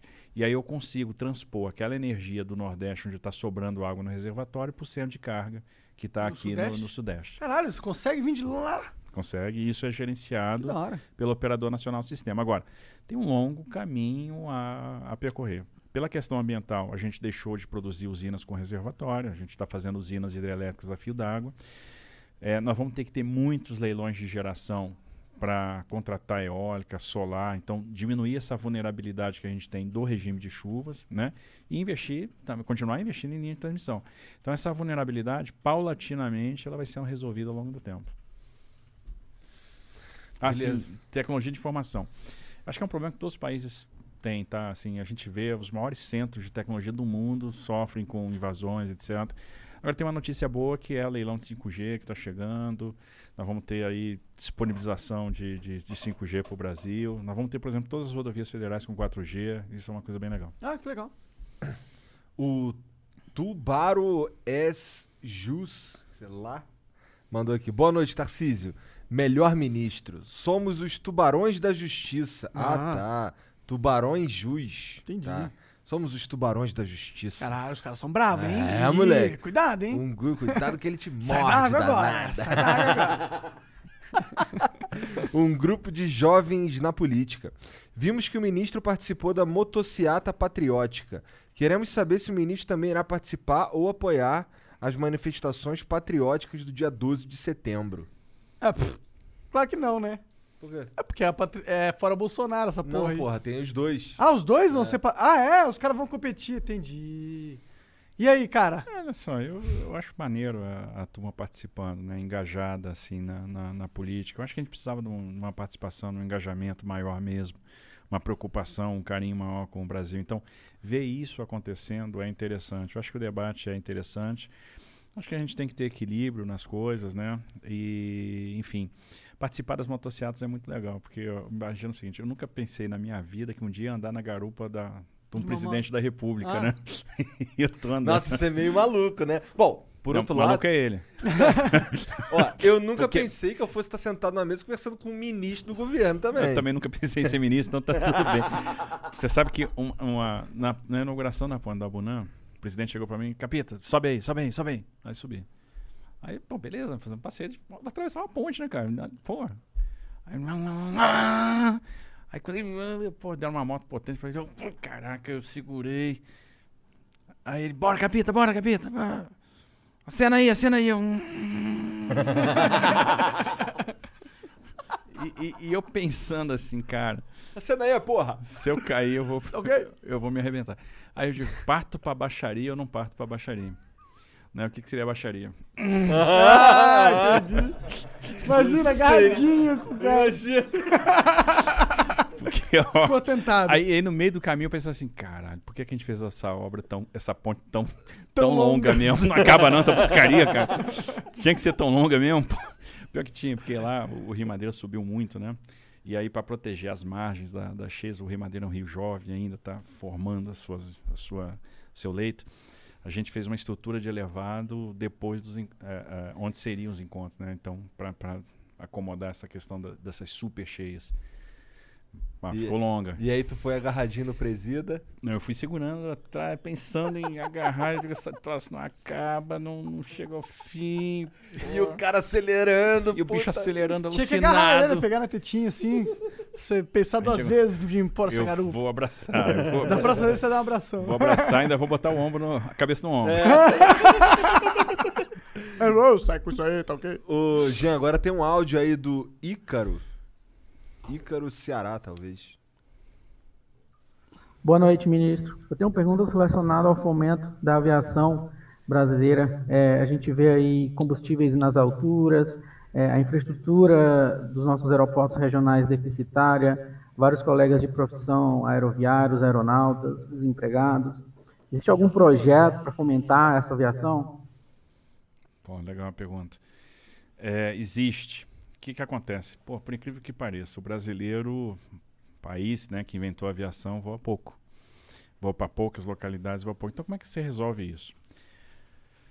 Tem que atuar em várias frentes. Primeira frente, todas elas nós estamos atuando. Primeira frente, investimento em infraestrutura. Investimento em infraestrutura vai acontecer de duas formas. Uma, é, concessões de, de aeroportos para iniciativa privada, é o que nós estamos fazendo. Fizemos 34 concessões até agora. O governo que mais fez, nunca se fez tanta concessão. A gente faz no início do ano que vem mais 16 concessões e mais duas licitações. Ou seja, a gente vai terminar fazendo 52 leilões de aeroportos. Esse dinheiro que entra nos leilões de aeroportos vai para o Fundo Nacional de Aviação Civil. Com esse fundo a gente constrói equipamentos para aviação regional. Então a gente está fazendo vários investimentos na aviação regional, do sul ao norte do Brasil. Então, aeroporto de Erunepé, aeroporto de São Gabriel da Cachoeira, aeroporto de eh, Coari, lá nós estamos fazendo 60 milhões de investimento em Coari, no Amazonas, né? O aeroporto de Breves, no Pará, eh, enfim, o aeroporto de Passo Fundo, no Rio Grande do Sul, de Vila Oliva, em Caxias. Existem, existem aeroportos sendo construídos? Sim. É? Sim. Tá. Nós temos, nós vamos, segunda-feira a gente inaugura uma obra que a gente fez em Campo Grande, nós estamos fazendo obra no aeroporto de Dourados. É, enfim, nós temos vários equipamentos que estão em obra hoje para a aviação regional. Então, esse, esse, essas obras elas tendem a deixar a operação mais automatizada, de repente fazer a operação por instrumento. A, a, o objetivo, no final das contas, é aumentar a capacidade do aeroporto, fazer com que eles recebam aeronaves de maior porte, porque aí é, fica mais barato levar é, fazer o voo para aquela região que você consegue operar com aeronaves maiores, que às vezes estão no portfólio das companhias. Você pega uma Azul, uma Azul opera com Caravan, opera com Embraer, opera com A320, mas a, a Gol só 737. Então eu tenho que fazer o 737 chegar na- na- na- nas pontas. E aí eu preciso ter um equipamento, um aeródromo que comporte o 737. Então é esse, esse trabalho que nós estamos fazendo. Segunda coisa, simplificação regulatória. Regulação no Brasil era muito pesada. Então a gente criou um, um programa chamado Voo Simples e a gente está eliminando regulação, eliminando regulação. Para facilitar a aviação executiva, aviação agrícola, aviação experimental. Então, tira o fardo regulatório, o excesso de regulação, aquelas coisas que deixam caro, aquelas taxas, aquele negócio e tal. Pô, por que, que a gente não pode voar com hidroavião no Amazonas? Então vamos mudar essa regulação, vamos deixar a coisa mais simples, deixa o cara operar com hidroavião no Amazonas. Então estamos mudando. Terceira coisa, acordo de céus abertos para fazer com que os países eh, ten- tenha o intercâmbio de voos entre países, né? E quarta coisa é aí é preço de combustível. É, tem uma questão que é muito importante que a gente não tem governança, que é o ICMS sobre o querosene de aviação. Então a gente tem conversado com governos de estado e estimulado eles a fazerem reduções de ICMS. Sempre trocando a redução de ICMS por novas rotas. Olha, eu vou reduzir o ICMS, mas você tem que voar para cá. Você tem que ter mais origens e mais destinos aqui. Você vai ter aqui um incentivo para stopover, você vai fazer isso, você vai fazer aquilo. E os governos dos estados estão fazendo isso. Né? Vários estão reduzindo ICMS, é, atrelados à contrapartida. Tem uma coisa que a gente vai resolver, que nós levamos aí para a Agência Nacional de Petróleo, que é uma coisa curiosíssima. O Brasil usa Jet A1 ao invés do Jet A. Qual é a diferença dos dois combustíveis? Ponto de congelamento. Então, é, Brasil, coisas, né? Brasil, país tropical, a gente Não- usa não precisa de um ponto o- um combustível que tem um ponto de congelamento muito maior do que o outro. Eu, Meu Deus do céu, pra que que- é que eu- pra que, que eu preciso de um, de um, né? Pô, vou para Teresina. Vou, É, porra, não vou pro. Então a gente tá comprando um combustível muito mais caro, porque ele tá tem um ponto de mais congelamento mais, caro alto, pra- que é um padrão internacional, mas a gente tá no Brasilzão, não, Não, precisava tem fazer isso. países que tem clima polar que usam jet A. Ah, caralho. Do cacete.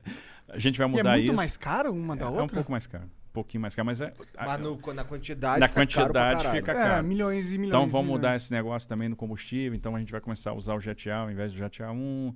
É, tem uma outra coisa que é o seguinte: tinha um monopólio de algumas distribuidoras de combustível naqueles aeroportos grandes que têm estrutura de tancagem. Porque Aham. eles bancaram a estrutura de tancagem em duto, principalmente nesses aeroportos que tem então essa, essa, essa ligação direta, né? Tem essa, essa Conexão a- essa conexão que, do- que tira uma vulnerabilidade grande, né?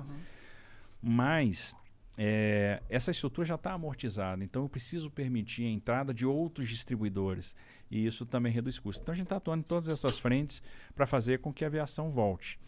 É, uma coisa que vai fazer a aviação voltar também é a vacinação, é essa, a gente superar essa questão da pandemia. Acho que tem muita gente afim de voar, querendo voar, e a, a aviação vai retomar. E vai ser importante que esse movimento seja global, porque a gente está vendo uma recuperação no, no mercado doméstico, mas ainda um, um problema sério no internacional. Mas é a questão de tempo também, Não, para o internacional internacional também voltar com Não força. tem como entrar nos Estados Unidos, por exemplo. Pois porque- é. É. Ainda mais a se você tomou o Coronavac, né? Que Daqui a não pouco a gente chega lá. Reconhecido pelo OMS. O, o gostoso. O gostoso. Você gostou, Mandou né? aqui, ó.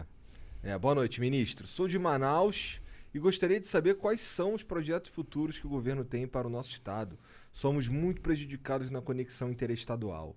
Tem a grande novela da Transamazônica e que no governo atual foi entregue uma parte do projeto. Você é o cara.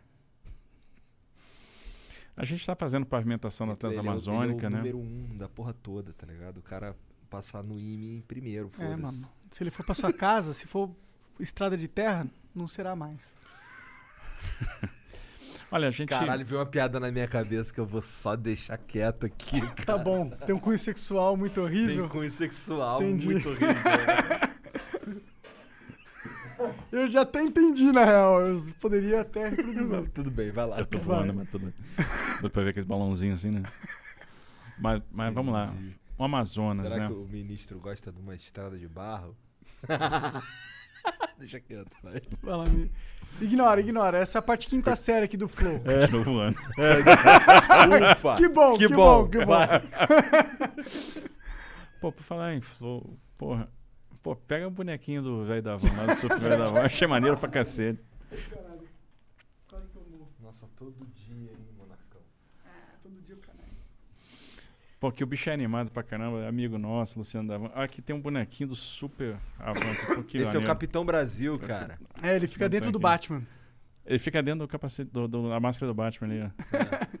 Fica aqui, cara. Pô. Porra, fica sentado aí, o velho da van. O Porra, velho da, o velho da van tá dando Velho da van, que parece o Lex Luthor. Parece Lex Luthor.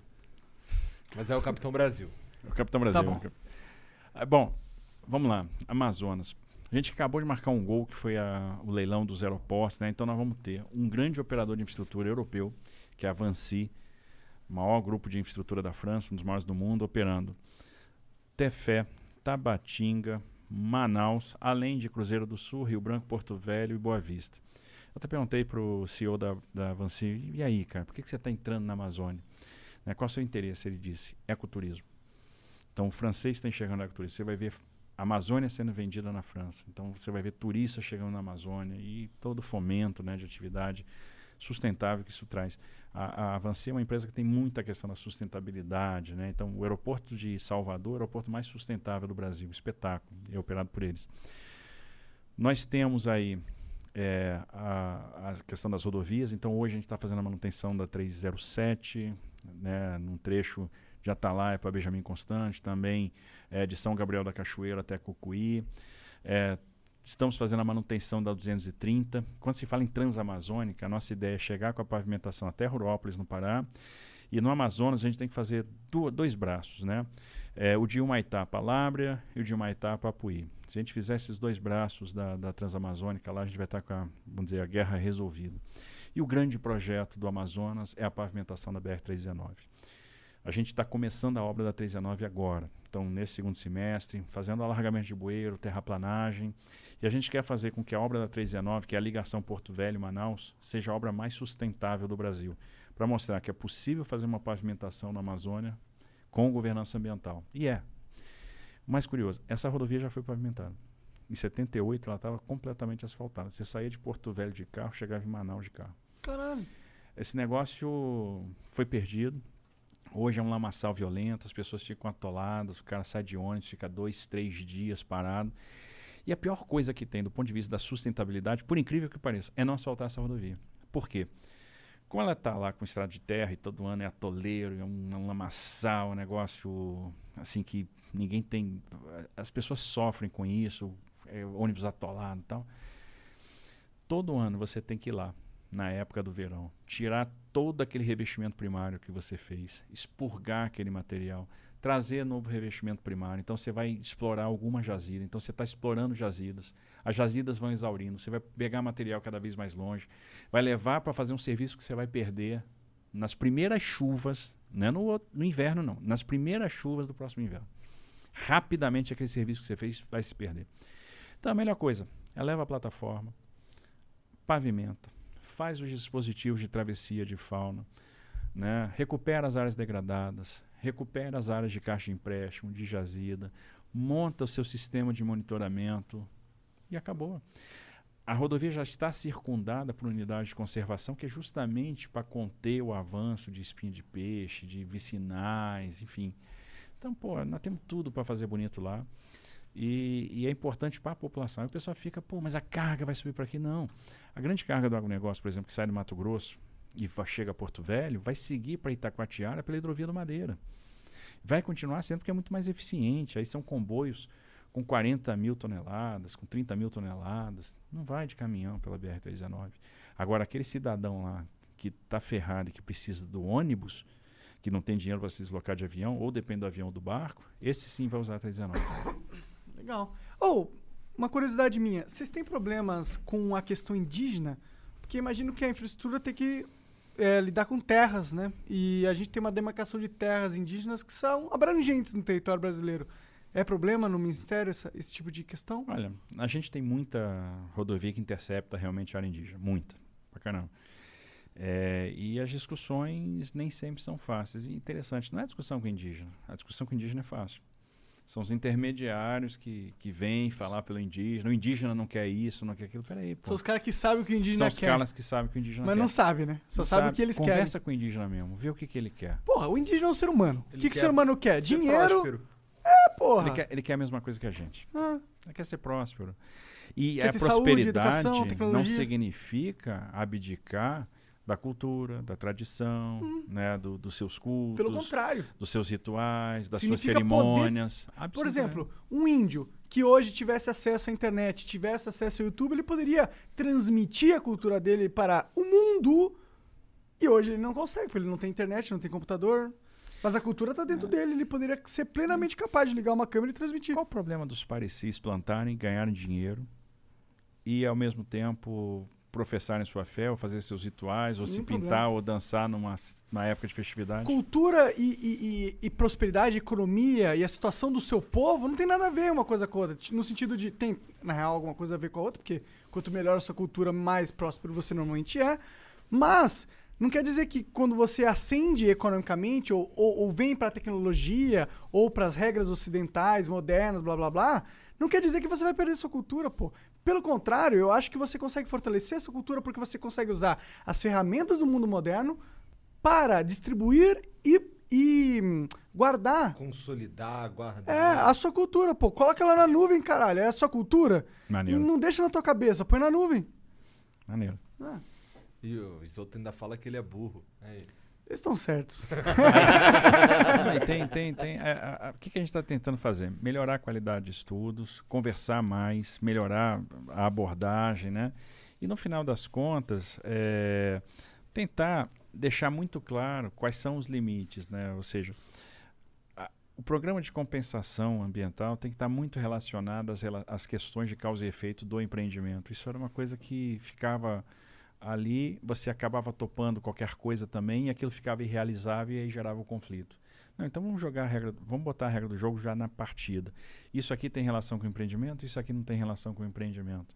Vamos atacar aquilo que tem relação com o empreendimento. Aí, e, e, vamos dizer, é, administrar as expectativas, aí a coisa dá Mas você certo. tem perdido muito nesse sentido? Não, não. Tem sido um empecilho essa questão indígena? Não, assim, a gente tem, tem conseguido superar, tem conseguido fazer as obras. Eu acho que é uma questão de cultura que está mudando. Por, às vezes, por, por é, iniciativa do próprio indígena. O próprio indígena não está querendo essa tutela exacerbada também, não. Ah, Na, na real, o indígena se- tá se fudendo.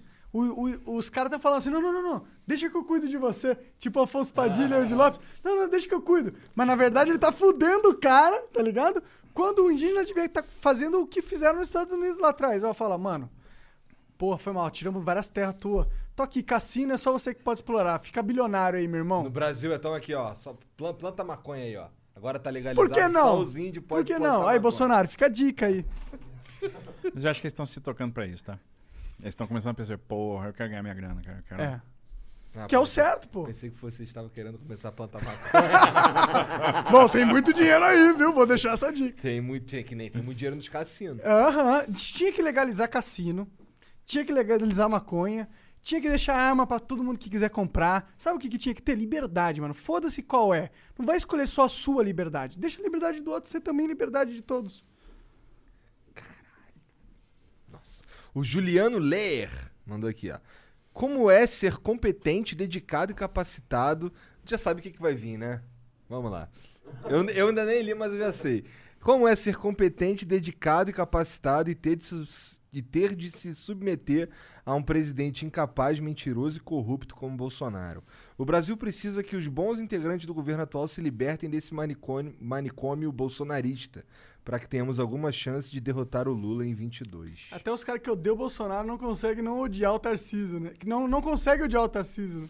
Vamos lá, gente, olha só. é, eu só tô no ministério pelo Bolsonaro, por causa do Bolsonaro. Então, se está havendo acerto do Ministério da Infraestrutura, é porque houve acerto do Bolsonaro. Se Mas está até um havendo relógio acerto... quebrado acerta duas vezes ao dia. Não, calma aí, Monark, tá bom, já, já, já mitou demais hoje. Agora Tá bom, pera aí. Desculpa, desculpa. Vou ficar quietinho aqui. Desculpa, foi mal. É a bebida. O acerto a garrafa do- acabou aqui, é foda. Ah, é mesmo. O acerto do Banco Central é o acerto do Bolsonaro. Então, os acertos do governo são acertos do técnico, são acertos do Bolsonaro. Pa- Para para pensar, olha só. Nós enfrentamos a pandemia, um troço, um momento difícil para caramba para o Brasil, mas nós, o que, que nós vimos?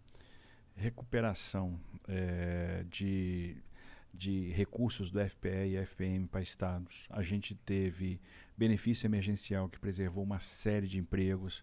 Nós tivemos aumento de 17% no crédito, aumento da poupança interna, auxílio emergencial. A gente conseguiu manter a economia pulsando, conseguimos atravessar essa, essa situação difícil. O Brasil se recuperou mais rápido, de uma forma mais, eh, mais vigorosa do que estava se imaginando. Já estão falando aí em crescimento beirando os 6% esse ano. Né? Então, assim, dificuldades foram superadas ações foram tomadas de forma rápida, foram ações inteligentes, algumas copiadas por outros países. Então, eh, a gente não pode apagar os acertos também. Né? Então, tem, tem muita coisa interessante que foi feita, que continua sendo feita. Olha o marco do saneamento, olha o impulso que o saneamento básico está tendo, quanto tempo esse negócio ficou na geladeira. Saneamento que, no final das contas, vai mexer com a construção civil no curto prazo, então é emprego na veia, e no médio prazo vai despressionar serviço de saúde e vai melhorar a qualidade ambiental, que são duas agendas que também são tão criticadas, né? mas está se atuando nisso com visão de futuro. E por aí vai. Né? Então, se tem uma área que está funcionando bem, está funcionando bem por causa do técnico, porque deu a, a liberdade, montou a equipe, deu a diretriz, e assim as coisas estão. Se está funcionando lá é por causa do Bolsonaro. O Lucas Mondini diz aqui: Boa noite, senhor ministro. Muito prazer em conhecê-lo. Sou engenheiro civil e atualmente presto serviço ao DENIT, supervisionando a manutenção rodoviária no Mato Grosso. Sou apaixonado pela autarquia e meu sonho é ser servidor público.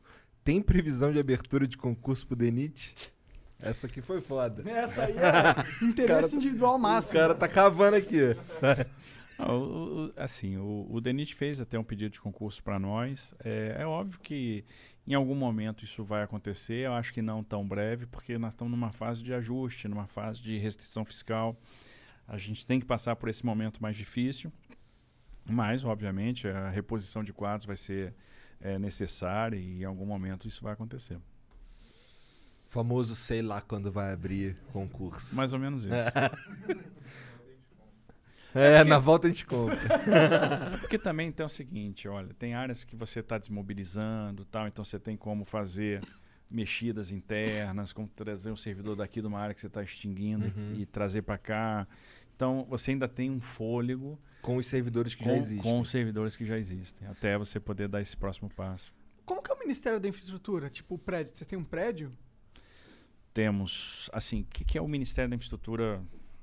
Né, Fisicamente tudão. falando. Como estrutura. Vamos É. lá, como estrutura. Você tem, você tem a sede do Ministério da Infraestrutura, que é um prédio que fica na Esplanada, né? O Bloco R lá da Esplanada, é o primeiro prédio depois do Ministério da Justiça. Ele tem lá um anexo, então, é, a vamos dizer, a estrutura de, de gabinete, secretaria executiva e as secretarias finalísticas, que são quatro, mais o Denatran. Então, o que, que você tem lá? Secretaria Nacional de Transporte Terrestre. Então, pega transporte rodoviário e ferroviário. Secretaria Nacional de Aviação Civil, Secretaria Nacional de Portos e Transportes Aquaviários e a Secretaria de Fomento, Planejamento e Parceria, que é quem estrutura os projetos de longo prazo, faz o planejamento de longo prazo, etc. E mais o Departamento Nacional de Trânsito. Então, isso tudo funciona naquela, naquele prédio da sede lá dos Planados Ministérios. Você tem uma autarquia, que é o Departamento Nacional de Estrutura de Transportes, que fica no outro prédio, e tem. Está espalhado, está desdobrado em todo o território nacional. O que, que é exatamente uma autarquia? É uma, é, uma, é uma entidade, vamos dizer assim, que ela tem autonomia. Né? Não é um órgão da administração, mas sim uma entidade da administração. Então, em tese, ela tem, em tese, autonomia orçamentária, financeira e administrativa. Entendi. Por que em tese? É porque no final das contas não tem porra nenhuma, né? Entendi. Ela recebe um orçamento, pô, meu amigo, é isso aqui que você tem, foda-se. Você não tem autonomia porra nenhuma. Então... É o que é, né? Vamos ser claros. É a vida como ela é, né? É. Aí Melhor. você tem três agências reguladoras. A- a- o DENIT ele é bem desdobrado no terreno. Você tem 26 superintendências, 127 unidades locais. Você tem oito, é, sete empresas portuárias, né, que são as companhias DOCS que a gente está começando a vender. Entregamos hoje o estudo da venda da, da companhia DOCS do Espírito Santo no Tribunal de Contas da União.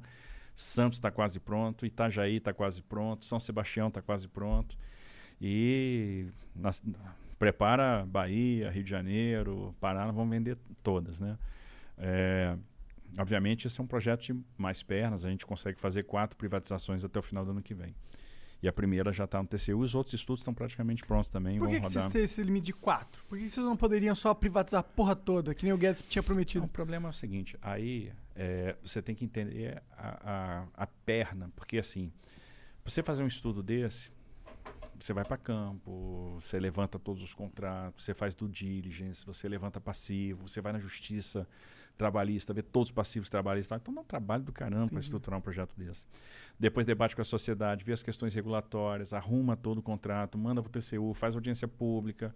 Você não consegue, você diz assim, ah, vou vender às oito. Você não vai ter perna para tocar às oito. Então toca quatro, faz quatro. Quando acabar as quatro, você toca mais quatro. Pode crer. Então, o perna, não- como você diz, é realmente Braço é funcionalismo físico. público. É, não tem, você não tem braço para fazer tudo. Não tem estrutura Você vê, a gente já fez 71 leilões de concessão. Pô, fizemos pra caramba. Foi o que mais fez. Ninguém É fez tanto quanto a gente. Nunca ninguém fez, fez o que a gente fez. Agora, mesmo assim, pô, e a gente tá ali, pô. Eu tenho que ampliar os braços de estruturação. Então, hoje, eu faço estruturação com o mercado, faço com o Banco Mundial, né? então uso os multilaterais, faço com o BNDES e faço internamente. Pô, é, para dar conta de, de fazer o máximo de projetos que a gente. E, e, assim, o que a gente botou na carteira lá no início de 2019 é mais ou menos o que a gente vai entregar. Mas o negócio foi bem projetado, porque assim, achar que. Até o time você tem que pensar. Por exemplo, é, vou fazer o leilão de Dutra e 381 no segundo semestre. Qual que eu tenho que fazer primeiro? Até isso você tem que pensar. Vou fazer Dutra primeiro, depois eu faço 381. Por quê? Porque Dutra é muito atrativo. E às vezes as empresas ficam assim, pô, pô, Dutra tá aí. Pô, apareceu 381, não, não vou entrar não, que eu vou me preservar para melhor. Dutra, vou esperar a Dutra, porque eu vou ter que brigar pela Dutra. Porque entrar numa Dutra significa comprometer o balanço. Porque você vai ter que ir no mercado, pegar 15 bi para fazer investimento e tal. Então faz o seguinte, faz Dutra primeiro. Os caras vão se matar, você pega quem sobrou e traz aqui para 381. Tem gente que não vai entrar na Dutra. Não, Dutra é carnificina. Eu já vou direto estudar 381 porque, Porque é eu meu prefiro pegar três ativos de médio investimento do que pegar um de grande, um grande porte. Que a briga aqui vai ser pesada é para quem tem muito fôlego financeiro. É, vou fazer leilão da sexta rodada antes, vou deixar Congonhas e Santos Dumont por último. Por que, que tem que ser por último? São os ativos mais atraentes. Então eu tenho que manter o mercado sempre olhando para mim. E, e eu tenho que manter a Infraero funcionando até passar tudo para iniciativa privada. Então, é- essas coisas têm que ser pensadas. Né? Por exemplo, eu não podia fazer uma privatização portuária começando por Santos, porque é o caso mais complexo. Vamos fazer Espírito Santo primeiro? Por quê? Eu aprendo. Aprendo as dificuldades regulatórias, aprendo a questão dos contratos, elimino a resistência. Aí você faz, fez, foi sucesso, veio uma porrada de cara grande, participou do leilão, fundo de investimento, não sei o quê, quebrou a resistência. Agora vamos fazer Santos. Então é mais ou menos assim, tudo, tudo Ah, isso legal, é pensado. uma estratégia interessante. Boa. Ah, o Measuring Masters mandou aqui, ó. Boa noite, meu nome é Bruno e gostaria de saber se o ministro conhece os profissionais de agrimensura topogra e topografia. Nossa, o que, que é agrimensura, mano? Somos os responsáveis por realizar levantamentos e implantar esses grandes projetos com medidas precisas. Deveria ter microempreendedor individual no MEI para os iniciantes. É uma Se bem ideia. que agora eu pensei agrimensura até que faz sentido. A mensura do agro. É algo assim? É, não deixa de ser. É isso mesmo. Entendi. Assim, é, é- é- Não tô tão bêbado assim. Olha, cara, eu tô tão, eu tô tão bêbado assim. Não. Não. Ah, então tá bom. Pô, conheço, trabalho pra caramba, conheço. Ó, ah, tem uma história assim, o Haiti era bacana, né? Eu tinha um topógrafo comigo, cara foda pra caramba, assim, sabia tudo. Que era o Sargento Marcelo, hoje já é Tenente Marcelo, ou Capitão Marcelo, sei lá, já deve estar na reserva. Mas Marcelão, cara. Mó bigodão? Não, não, esse aí não, Não? tinha bigode, não.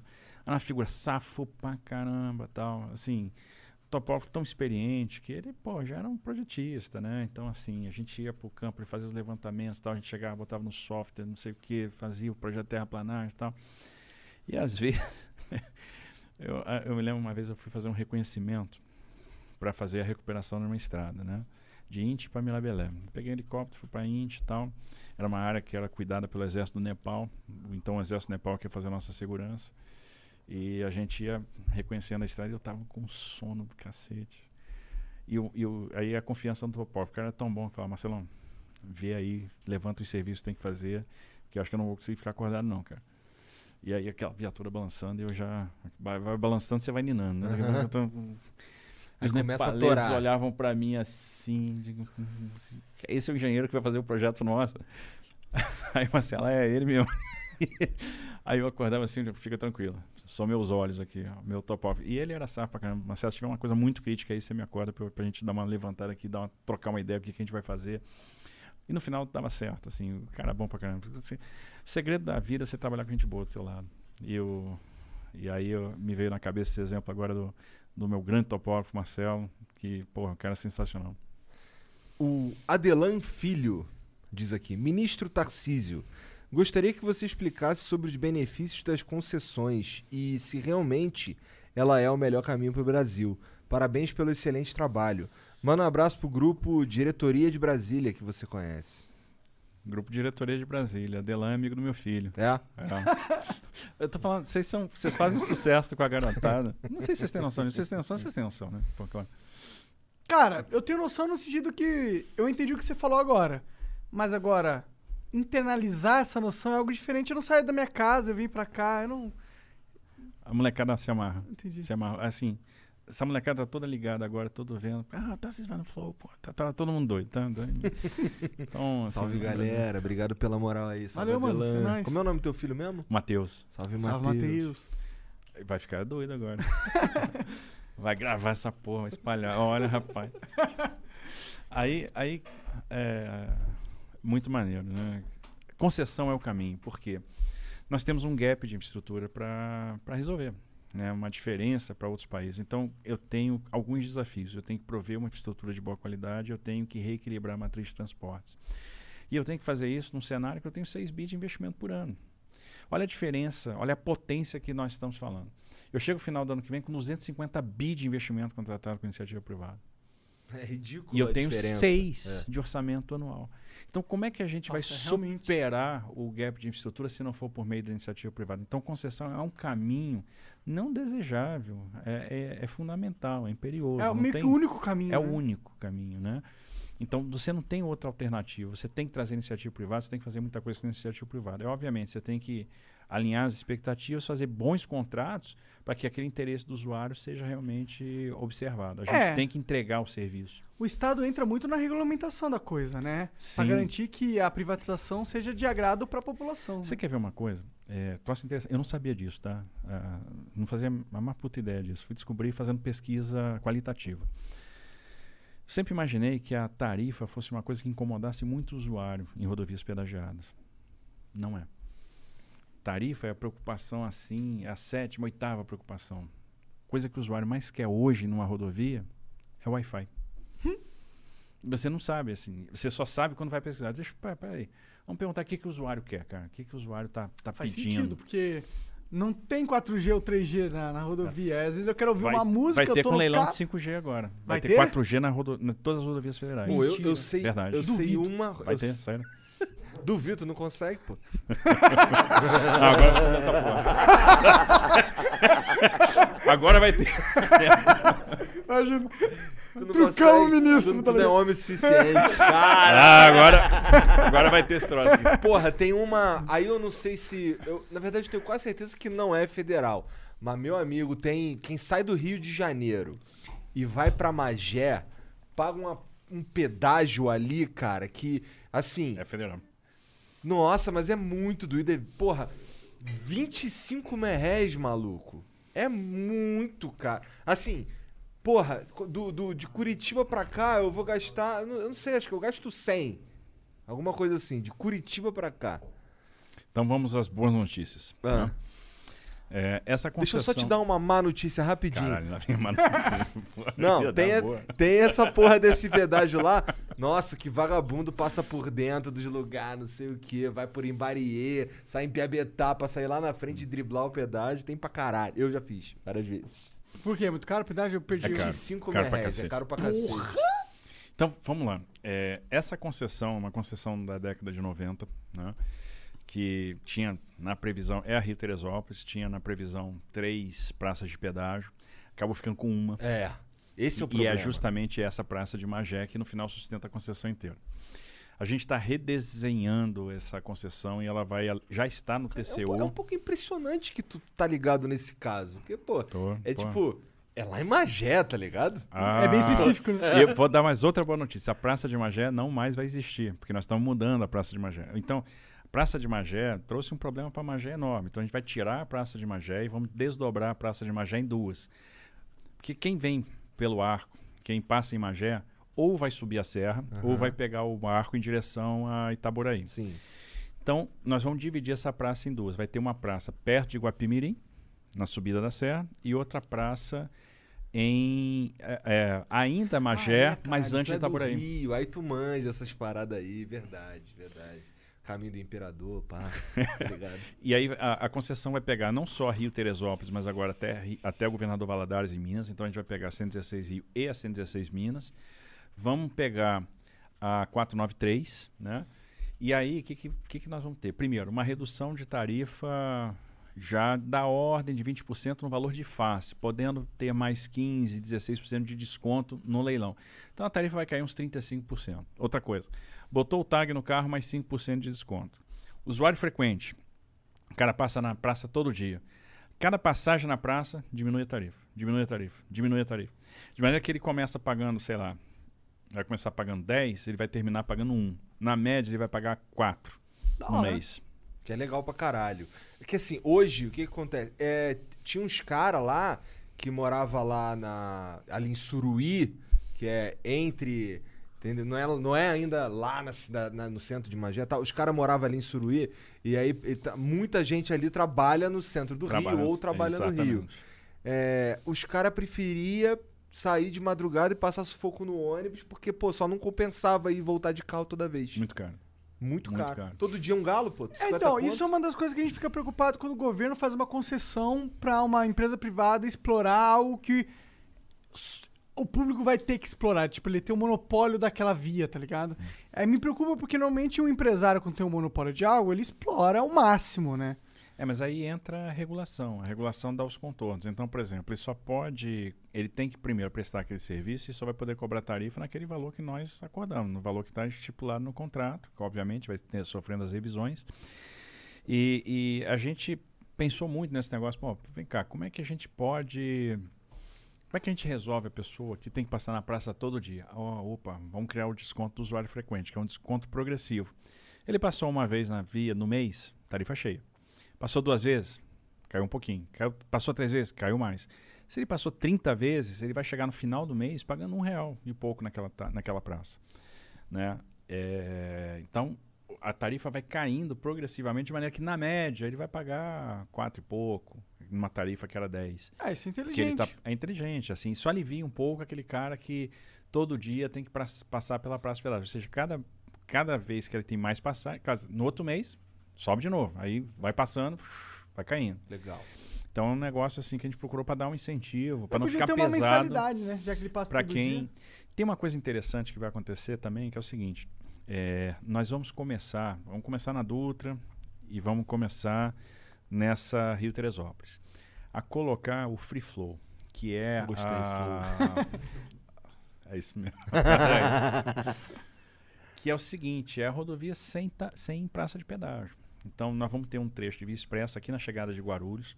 O cara entra na, na rodovia, pórtico, leio a placa dele, e aí eu começo a ver quantos quilômetros ele rodou. E eu mando a fatura para casa dele. Ele saiu da rodovia, ele vai pagar exatamente pelo que ele rodou. Então qual é a ideia? É que no Porra, futuro legal. a gente Legal mesmo. acabe com as praças de pedágio e tenha tudo seja free flow. Então, Isso aí rodovia só, cheia só, de só é pórtico. possível com, com 5G, não é? É. Não, até não, mas assim, obviamente, Ajuda. vai ajudar muito, principalmente nos locais mais ermos, tá? Assim, aí vai, vai ajudar pra cacete, vai ajudar muito mesmo. E aí, é, Isso é uma coisa louca que você falou você vai ter... Esse- é- esse- esse- e é essa simples. Aprimorando, a gente vai conseguir.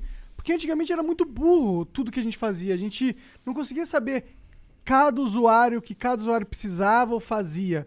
Mas agora a gente está tendo essa inteligência cada vez mais, né? Exato. E, e as políticas públicas coisa. podem se adaptar. Você vai ter um pórtico na rodovia. Isso, isso não é futuro daqui a. Isso é agora, tá? Isso aqui a gente já está testando. Por exemplo, você vai ter o pórtico, aí o cara entrou, opa, entrou na rodovia. Então vai começar a pagar pedágio.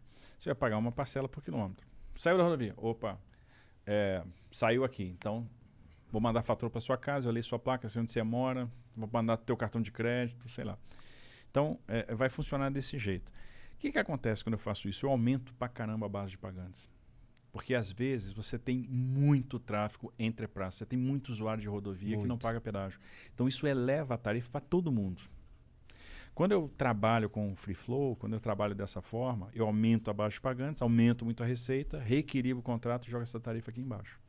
Então dá muito mais justiça tarifária. Esse é muito mais barato pra todo mundo. Sai muito mais barato para todo mundo. Perfeito. E mais, outra coisa que a gente está fazendo, que quando a gente fala em ter eficiência logística, não é só ter investimento em infraestrutura, tem que reduzir burocracia. Então, a gente está condensando todos os documentos de transporte num único e que seja eletrônico. Porra, hoje um cara que faz transporte de carga fracionada, ele sai com pastas de documento dentro da boleta de um caminhão. Assim, é um negócio de doido. Deve ser ruim até pra fiscalizar. Muito. Um doc- E aí, por exemplo, facilita muito a evasão fiscal. A perda fiscal numa operação de transporte, nas operações de transporte, é gigantesca. A gente deve perder uns 40 bi por ano com isso, mais ou menos, de arrecadação. É a estimativa que a gente faz lá. Então, por exemplo, quando você unifica os documentos de transporte, você pode transformar isso num único documento eletrônico. Pô, o cara vai portar isso no celular. Passou no porte que eu li a placa dele, sei qual é o veículo, quem é o motorista, qual é o registro nacional do transporte rodoviário de carga, qual é a origem, qual é o destino, qual é a situação fiscal. Acabei com o posto fiscal.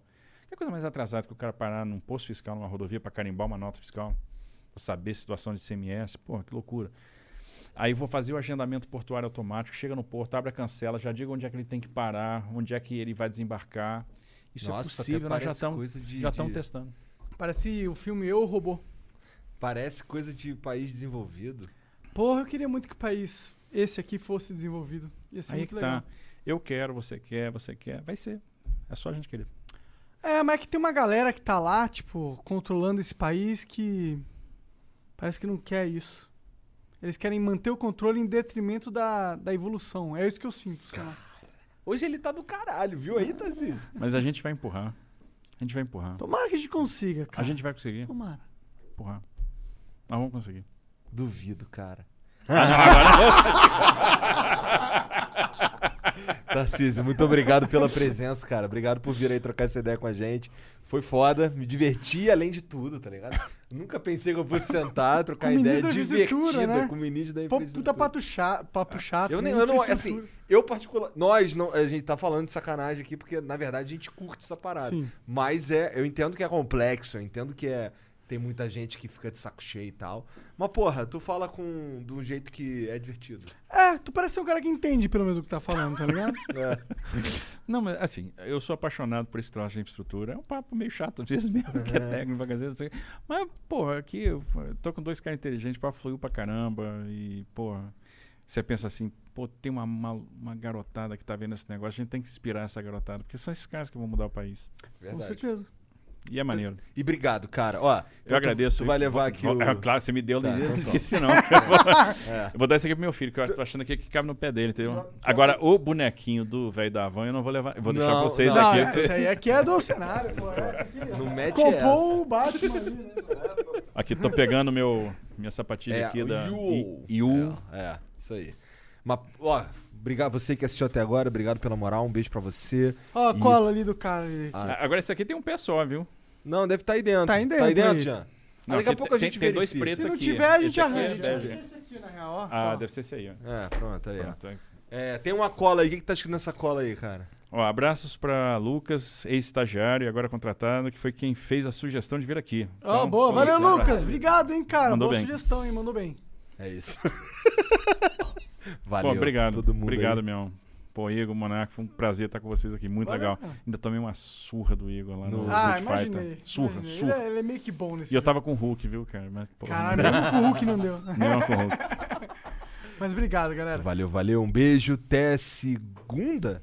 É isso. Segunda, tá graças bom. a Deus. Fim tchau, de semana tchau. é nosso. Valeu. É, fim de semana é nosso. É, sábado tem coisa, Você né? não vai fazer nada, mas eu vou. O que, que tu vai fazer no domingo? Pode acabar aí, Jean.